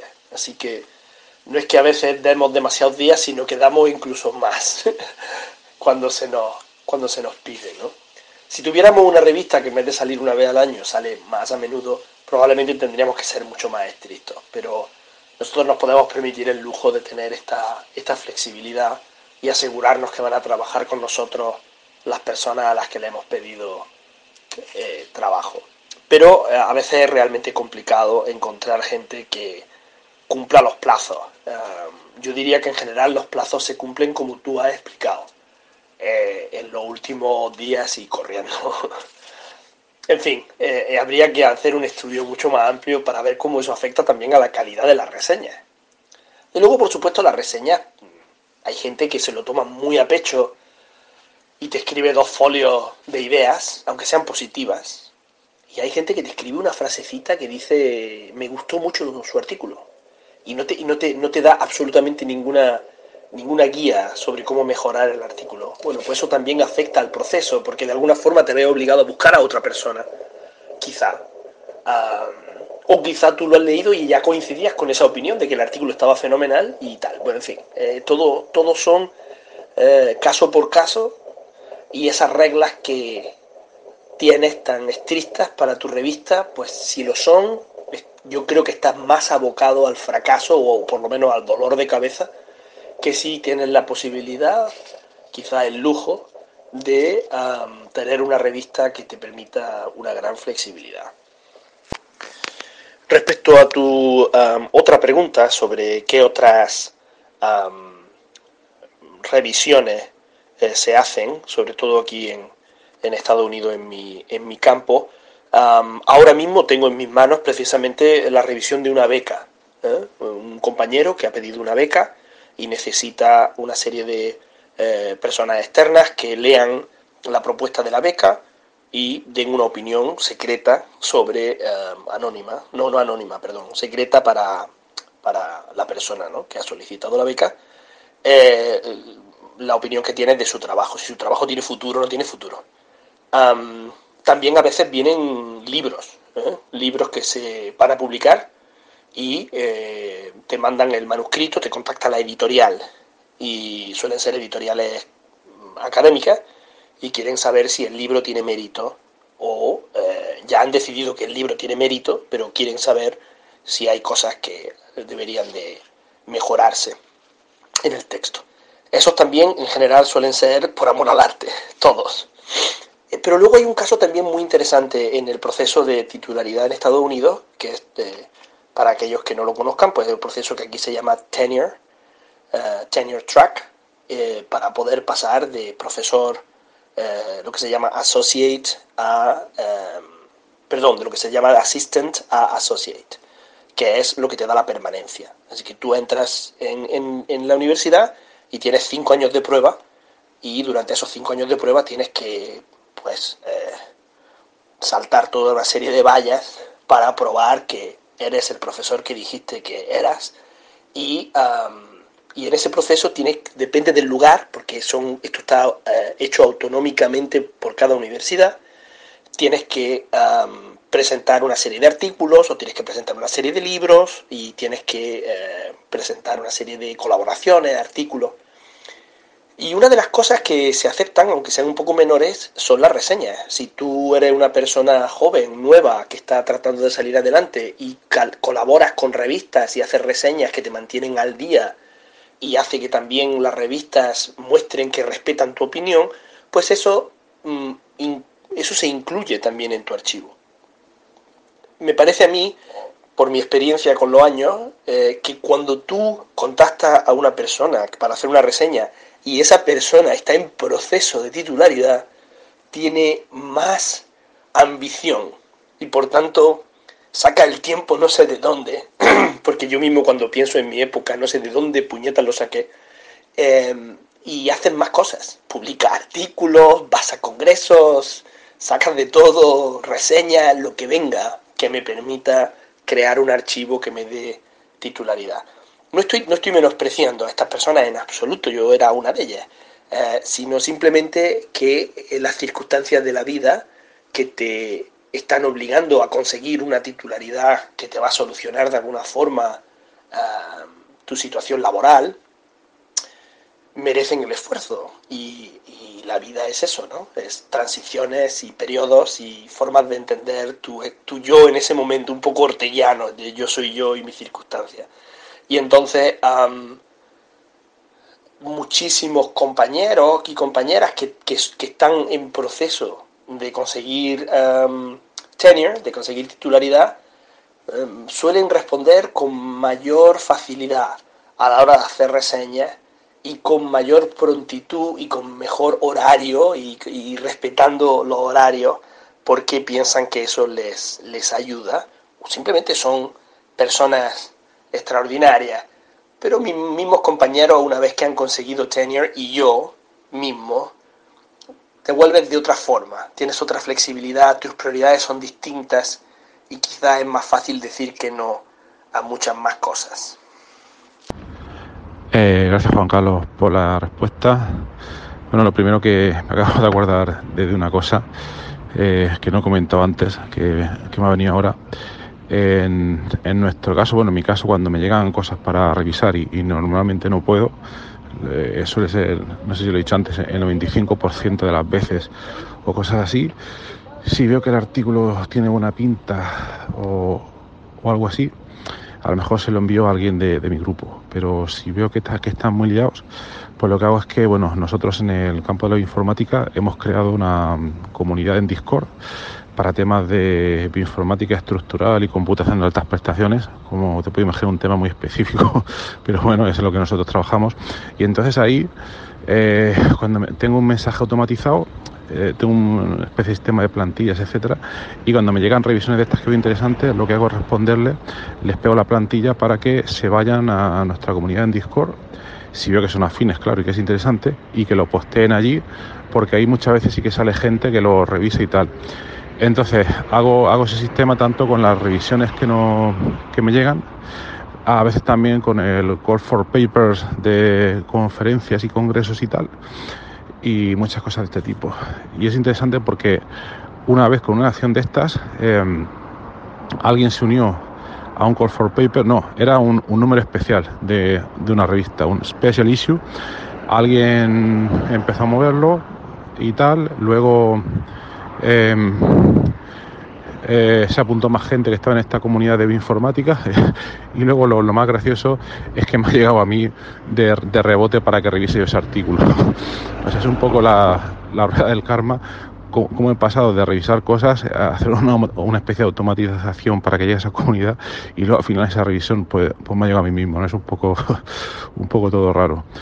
Bueno, y luego cuando has comentado todo esto de mm, el Track y todas estas movidas, que en España es muy parecido con la maravillosa NECA que, que tenemos aquí, pues me ha recordado a mí muchísimo cuando yo hace más tiempo, bueno, em, pues también me apuntaba a todas las movidas que habían de organizar números especiales, program committee de los congresos, vamos, todo, para hacer los puntos estos que tú comentas, para, para ir superándolo en los niveles estos que, que también pues te piden aquí, ¿no? Y, bueno, pues yo, hice muchas cosas que no, que no me apetecía realmente pero que bueno, cuando las hice, las hice de la mejor manera posible para, para hacerlas bien. Y todos los procesos de revisión de congresos, números especiales, todas estas movidas. Y ahora, como tú dices, pues, eh, pues ya no me meto en, todas estas historias, ¿no? Pero bueno, eh, me surge una reflexión un poco y, y que es la siguiente, por lo que comentabas tú de que allí, claro, creo que has comentado que tenéis assistant professor, associate professor y, luego full professor. Imagino, bueno, es parecido aquí, aquí full professor sería catedrático, eh, parecido, pero bueno. Entonces aquí uno cuando consigue mm, el, máximo nivel que es el de catedrático, pues se olvida ya y pasa a hacer gran cantidad de cosas que antes hacía por ir sumando todos esos puntos. Pero me, me viene más a la cabeza esta situación porque cuando uno está ahí, eh, yo creo que en teoría, bueno, debería ser una de las situaciones que más podría favorecer que uno se pueda dedicar a la investigación. Porque en etapas anteriores más jóvenes uno hace muchas cosas de estas por coger puntos para una cosa y otra, no porque realmente le, motive. Eh, bueno, puede motivarle, ¿no? Pero normalmente es por, rellenar todas esas casillas que te piden todas las agencias de, pues, de acreditación y demás. Pero cuando uno llega a una situación tipo full professor, entonces ya se supone que eh, ya puede dedicar la mayor parte del tiempo, bueno, una vez se quite su docencia, ¿no? Eh, pero ya, ya, ya, no tiene que cumplir tanto, digamos, y entonces ya se supone que puede dedicar todo su tiempo a investigar a las cosas que le gusten y demás. Pero luego al final eso tampoco es posible, porque cuando eres full professor, entonces más nombre tienes en un área y más te requieren para, yo qué sé, para un montón de cosas, para lo que quieras. Ah, organización de congresos, que estés ahí el primero, em, revisión de, eh, de, grants de varios millones de euros, cosas de este tipo. Y al final entonces yo lo, yo lo que veo que en ninguna de, estas etapas eh, hay tiempo para investigar. y así con toda la, con toda la libertad del mundo o con la mayor em, disponibilidad de tiempo o tranquilidad. Y a mí también me, me, pasa, yo ya me he quitado muchas etapas de hacer cosas de estas para la NECA y ahora digo, vale, ahora es cuando me puedo dedicar a investigar, pero ahora mismo eh, tengo un equipo con varias personas y entonces lo, lo, que me pasa la mayor parte del tiempo es pidiendo proyectos eh, uno detrás de otro para que cuando uno se le acabe el contrato que tenga otro y que podamos seguir adelante. Entonces a mí lo que me gustaría es que llegara el momento donde, vale, pides una cosa u otra, pero yo me conformaría con que quizás el, no sé, con que el 50% del día lo pudiera dedicar únicamente a investigar, me daría por contento, ¿eh? Ojalá llegara ese momento. Y bueno, perdona, esto ha sido un pensamiento que me ha venido a la cabeza. Otra pregunta que, que tenía porque para, ti, porque otras veces que he hablado con otros colegas que son de Estados Unidos, me comentan que no, que no lo he entendido muy bien. Eh, me comentan que el sistema que tenéis allí es que uno está contratado como docente, como profesor. No recuerdo qué tipo de figura me comentaron y no sé si esto es en todas las universidades. Esto fue gente en un instituto de investigación en Nueva York, si, si no recuerdo mal. Eh, entonces, si lo entendí bien, eh, ellos estaban pagados por tanta cantidad de docencia y creo que esa cantidad de docencia era en un periodo al año, no sé si, no sé, septiembre, mayo o, algo de esto, ¿no? Pero de mayo hasta septiembre ya no estaban pagados. O sea, que si querían cobrar, que no se pueden estar ahí mirando el techo, sino que continuamente tienen que estar aplicando a grants para asegurarse parte del sueldo para que eso, para que luego durante todo el año por recibir un salario, por, por si nos puedes aclarar tú un poco eh, este sistema cómo es, si solo se da en privadas o también en públicas o, es opcional, cada universidad tiene una política distinta, eh, etcétera. Gracias. Hola, sí, bueno, eh, tienes razón, en el, final de tu observación es muy importante. Este es un país muy grande y hay muchas cosas y muchas formas distintas de funcionar. Así que lo que yo voy a decir es más la experiencia que conozco y no creo que, que siente cátedra, nunca mejor dicho, ¿verdad? Entonces, yo estoy en una universidad eh, privada, aunque aquí privado no significa lo mismo quizá que en otras partes, porque es un, son organizaciones sin, sin ánimo de lucro. Hay tres tipos de universidades en Estados Unidos. Están las que son con ánimo de lucro, que son privadas privadas y ganan dinero y tienen muchos problemas. Quizá la más famosa ha sido la Universidad de Phoenix, eh, que tuvo ciertos problemas con el, perdón, con el gobierno. Luego están las universidades privadas, pero que son sin ánimo de lucro, que es donde se encuentra la, mía y que generalmente son eh, lo que se conocen como liberal arts colleges. Y después hay universidades públicas, que yo diría que son las más, eh, las más extensas, ¿no? y que van por estados. Están, son los estados los que determinan esas universidades. Entonces hay muchas formas de entender eh, cómo funciona la universidad en Estados Unidos. Efectivamente, las categorías, las tres categorías que tenemos son, son eh, eh, yo diría que ahí también hay que dividirlo en dos. Los que están dentro del programa de, titularidad, que en inglés se llama tenure track, y los que no los que estamos dentro del programa de titularidad con Tenure Track son los que podemos entrar como assistant. Después de 5 o 6 años de prueba, si consigues eh, la titularidad, eres associate. Y después, años después, si quieres presentarte, porque este no suele ser obligatorio, puedes conseguir ser full professor, que efectivamente equivaldría a catedrático. Los que no están en el, en el, en el Tenure Track Program eh, son, digamos, los más explotados eh, dentro del sistema. Por ejemplo, yo que estoy en lengua extranjera, pues tenemos muchísimos profesores que son del programa de titularidad, el Tenure Track, pero tenemos igual o más profesores que son adjuntos. Y esos son profesores que son contratados cuando es necesario para eh, ampliar o reducir el número de clases que se enseñan, sobre todo en un programa como español, que es muy dinámico y que constantemente cambia las necesidades, se contrata a muchísimos profesores eh, que a lo mejor solo tienen una o dos clases porque hay una clase extra. Esas personas están dentro de la pirámide, en la parte más baja de la pirámide, su seguridad laboral a veces es cuestionable, en tanto que seguridad y por supuesto su sueldo, perdón, es muchísimo más bajo.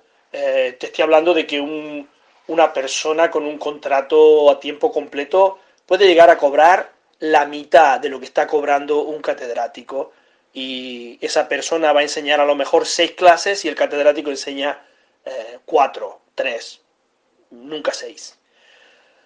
Entonces, es muy piramidal, muy estratificado y con gente que trabaja en una situación bastante precaria y otros que tenemos la suerte de que hemos entrado en el programa que nos permite tener una seguridad eh, laboral de por vida. Con respecto a la paga, efectivamente mi experiencia no solo de la, de la universidad del que he estado, sino también incluso en el sector privado, por lo menos eh, en el bachillerato, eh, las pagas son de nueve meses al año, lo que duren los cursos. Yo en concreto, el mío va de finales de agosto a eh, principios de mayo. Y el resto del tiempo, si tú quieres trabajar en la misma universidad o en otro sitio, lo puedes hacer y sacar dinero extra, pero realmente tú lo que tienes son un contrato de nueve meses que se te divide en 12 pagas al año. Nada más. No hay extra de Navidad, ni de vacaciones, ni nada por el estilo. Y tampoco creo, alguien de la pública quizá lo pueda decir, que haya realmente eh, como una especie de funcionariado dentro de la universidad. Uno consigue un contrato en la universidad pública, pero no quiere decir que te hagas funcionario del gobierno. sino eh, que simplemente trabajas en una universidad pública donde los salarios suelen ser eh, a veces un poco más altos que en la privada. Así que eh, tenemos este, estos muchos niveles, mucha estratificación y muchas diferentes formas de entender el, trabajo eh, dentro de la Universidad de Estados Unidos y a mí muchísimas veces me cuesta mucho trabajo cuando llego a España y me preguntan, ¿tú qué eres? Bueno, ahora sí sé que soy catedrático, pero antes de ser catedrático, cuando decía profesor asociado, resulta que significa otra cosa de lo que significa en Estados Unidos, que significa un profesor que tiene completa titularidad, que tiene tenure y por tanto no lo pueden, no lo pueden echar, a no ser que ocurra algo muy grave.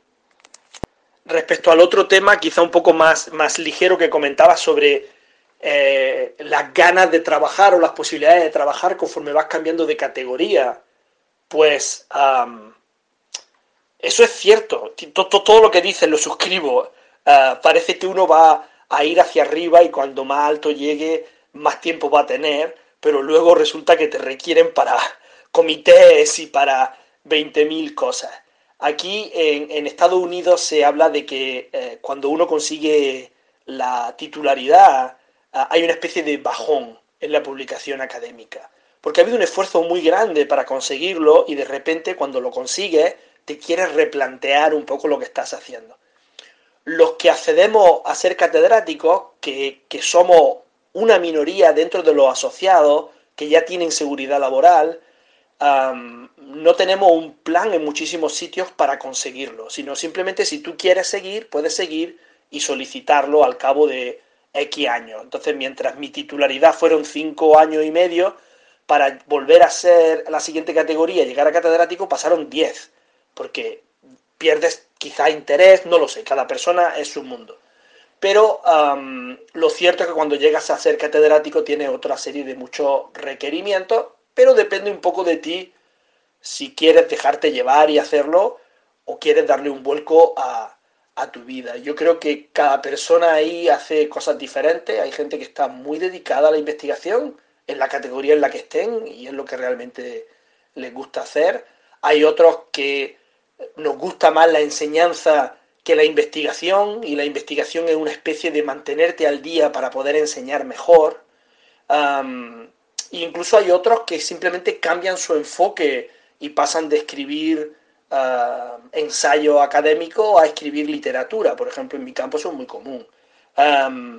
pero es cierto que la, supuesta libertad que te da tener más seguridad laboral no siempre se traduce en investigar más o mejor o con más ganas.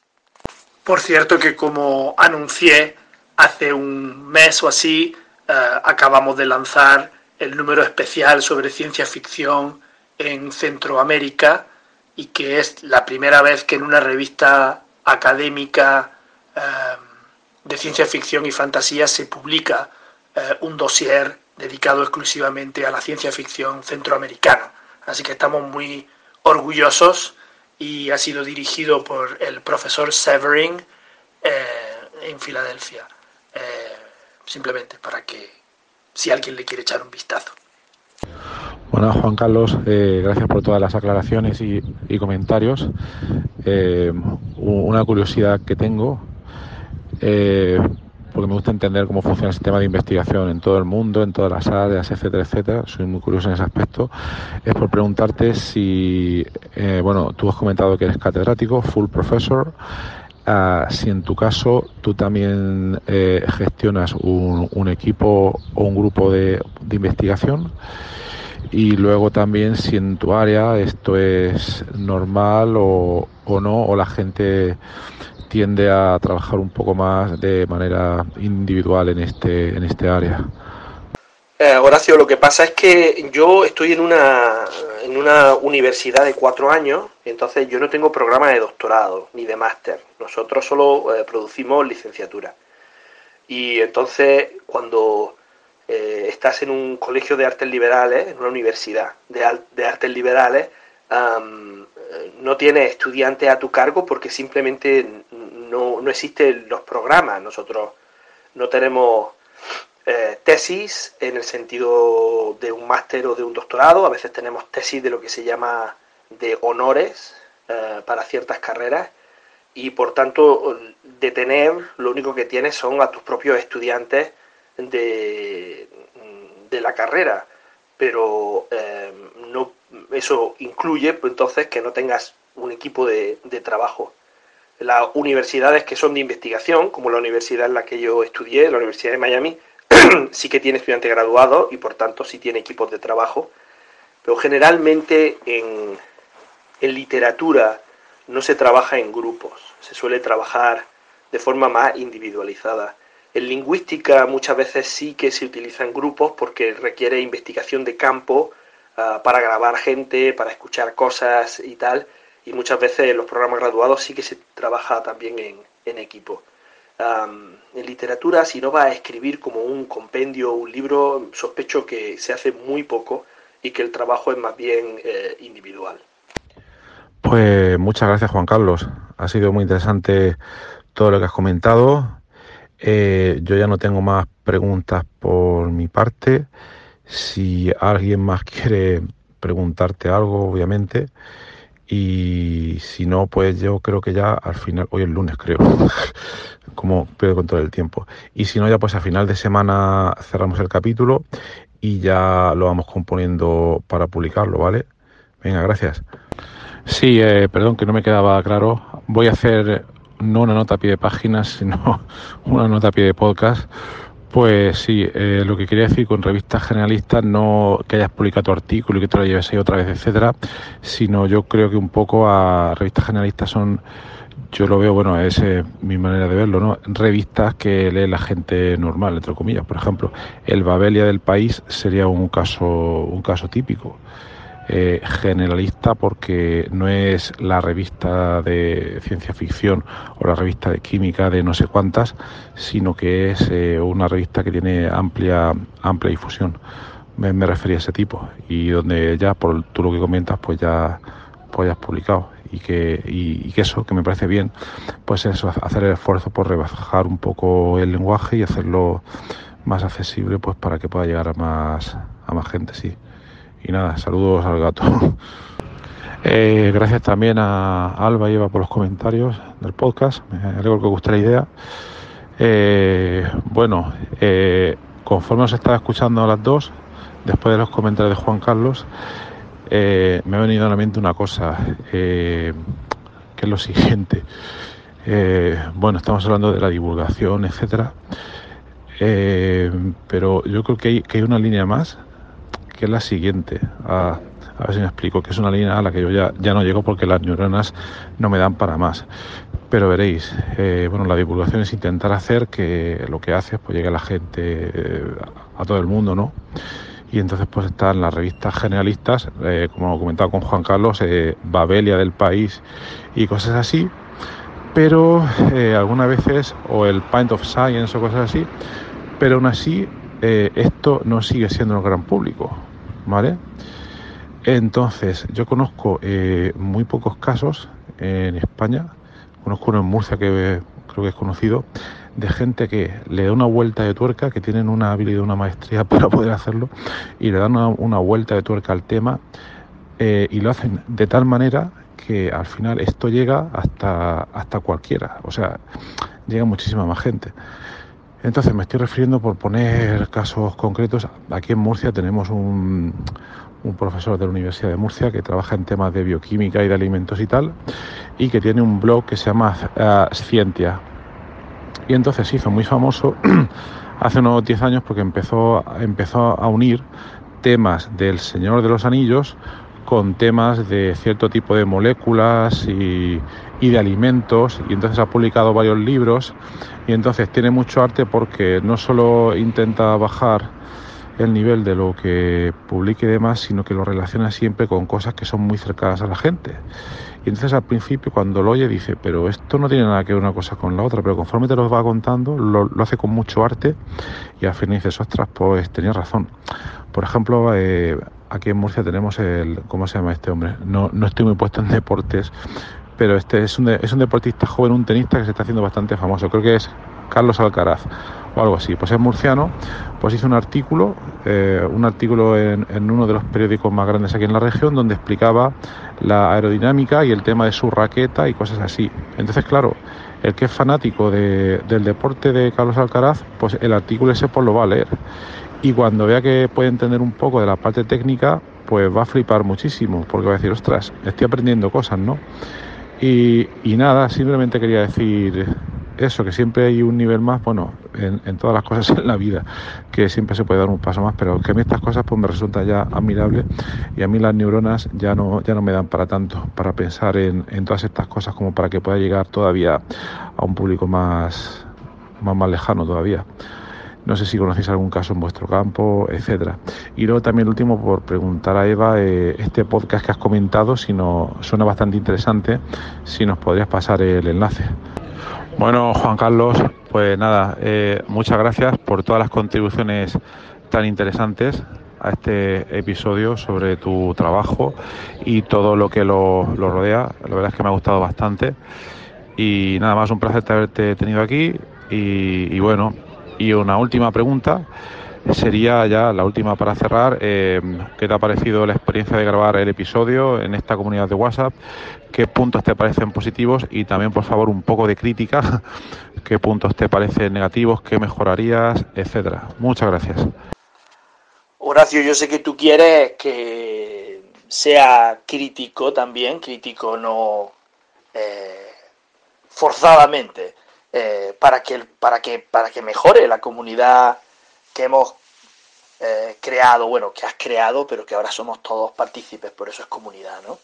Em, creo que es muy difícil criticarlo. O sea, es que lo siento, pero eh, hay muy poquito que decir. Es una comunidad cuya idea, no sé si tu idea original es la que existe ahora mismo. Espero que no, porque incluso es mejor. Pero yo creo que esta comunidad es una cosa para mí, muy innovadora. Y, utilizando un recurso tecnológico gratuito que nos permite comunicarnos desde la esquina del mundo eh, y que la gente aporte cuando quiere aportar y lo que quiere aportar. Y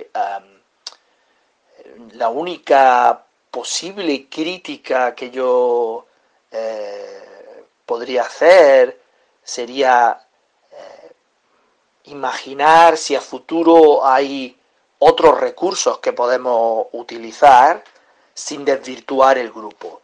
Y eso suele ser bastante complicado. Eh, y yo creo que se hará, se hará y se irá haciendo y en el momento en el que eh, esta comunidad y tú mantengáis la idea de, como se ha hecho hasta ahora, de apertura y de las cosas que se innoven y que se puedan innovar, se hagan, eh, yo creo que en realidad es un lujo tener este tipo de, de, programa, podríamos llamarlo, ¿no? Eh, así que me parece que es una crítica como bastante blandita, ¿no? Y bueno, ahora mm, déjame que te hable de, de, mi experiencia. Mi experiencia primero fue la sorpresa, la sorpresa absoluta de que alguien me contactara desde Murcia y más porque cuando busqué tu perfil, pues era un perfil tan sumamente alejado de lo que yo suelo hacer que eh, tuve que comprobar una y otra vez con todas las de eh, mensajes maliciosos que nos llegan a, todas partes, al, a los mensajes, al WhatsApp, al Instagram, a donde sea. Y ah, al principio había un poco de, ¿y este quién es? ¿Y qué quiere? Pero en cuanto me metí me di cuenta de que era realmente una idea real, que no era para atraparme en ninguna, eh, en ninguna estructura piramidal y que, y, que me encantaba la idea. de hecho, me parece que en más sitios va a empezar a surgir algo muy por el estilo, porque realmente eh, esto de poder escuchar voces sobre no solo lo que tú haces, sino lo que otros hacen, ¿verdad?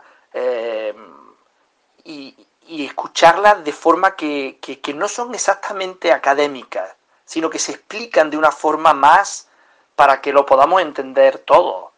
Y eso eh, nos falta a veces a los académicos, nos falta eh, ponernos a pies eh, del otro y decir no voy a hablar de esa forma. Y que eso fue un debate que tuvimos bastante rico con una compañera gallega que estuvo hablando también de este tema y de cómo durante un par de días estuvimos comunicándonos sobre cómo hacer que nuestros conocimientos lleguen mucho más lejos. Y no solo lejos físicamente, en el sentido de que estamos todos muy lejos unos de otros, sino también que llegue más lejos al público. eso no, no siempre es fácil, ni siempre es necesario, porque a veces es cierto que hay conocimientos que son muy difíciles de no explicar, sino hacer llegar a la gente y por desgracia intervienen otros medios que terminan explicando las cosas de una forma más sensacionalista que como de verdad son. Pero yo creo que es muy importante que em, nos acerquemos a, otros medios, a otras formas de, em, de relacionarse entre nosotros y con otras personas que no están quizá en el mundo académico y tratar de explicar qué hacemos y por qué lo hacemos y para qué sirve lo que, lo que hacemos. Y, fíjate, e, esta semana estaba precisamente eh, eh, pensando en esto que tuvimos, esta última comunicación en la que estábamos hablando sobre eh, los métodos científicos de humanidades versus la ciencia más dura por decirlo de alguna forma, y estaba leyendo este ensayo que escribió una lingüista sevillana que se llama Lola Pons Rodríguez, que es bastante famosa eh, porque ella se atreve, por ejemplo, a escribir en el país em, y, popularizar un poco cosas del, lenguaje. Ha escrito varios libros, este último que yo estoy leyendo suyo, del 2020, es El árbol de la lengua, y en este, que tiene como capitulitos muy cortos para que se puedan leer de forma fácil, hay eh, uno eh, que se titula Me Too, ¿verdad? Y, debajo, queridas lingüistas. Y viene un poco a protestar porque lo que ha ocurrido es que en el día de la celebración de, de la mujer científica y de la mujer y la niña de ciencia y tal, sistemáticamente se habla de biólogas, de científicas olvidadas, pero nunca en ese grupo de científicas hay personas de letras. No hay lingüistas, no hay eh, trabajadoras de filología. Y ella se queja de eso, ¿no? Y, ella hace el rescate de toda una serie de, de, nombres para que eso cambie. Y cito de su, de su, del libro, en la página 236. Dice, pero también se puede hacer emerger mucho de lo valioso que permanece sumergido, como los nombres de estas mujeres científicas. Y, entonces eso me parece muy importante, porque eh, no hay duda para la gente de, letras que también nosotros hacemos ciencia en el sentido del rigor y de la forma del estudio. ¿no? Y me hacía mucha me hacía mucha gracia, me hacía ilusión ver cómo una profesora como Lola Pons, que está escribiendo en un libro hace unos años esto, es el mismo tema que estábamos hablando nosotros. Em, y creo que eso dice mucho de, la utilidad y de lo bueno que es eh, haber hecho eh, esta comunicación con el grupo y haber podido expresar también mis ideas y me encanta escuchar las ideas de, de otras personas que de otra forma jamás hubiera sabido eh, que existían o que hacían o entendido que, que, otras cosas se, se, hacen. Así que muchas gracias y me ha encantado participar. Espero seguir participando en, estos programas grabados.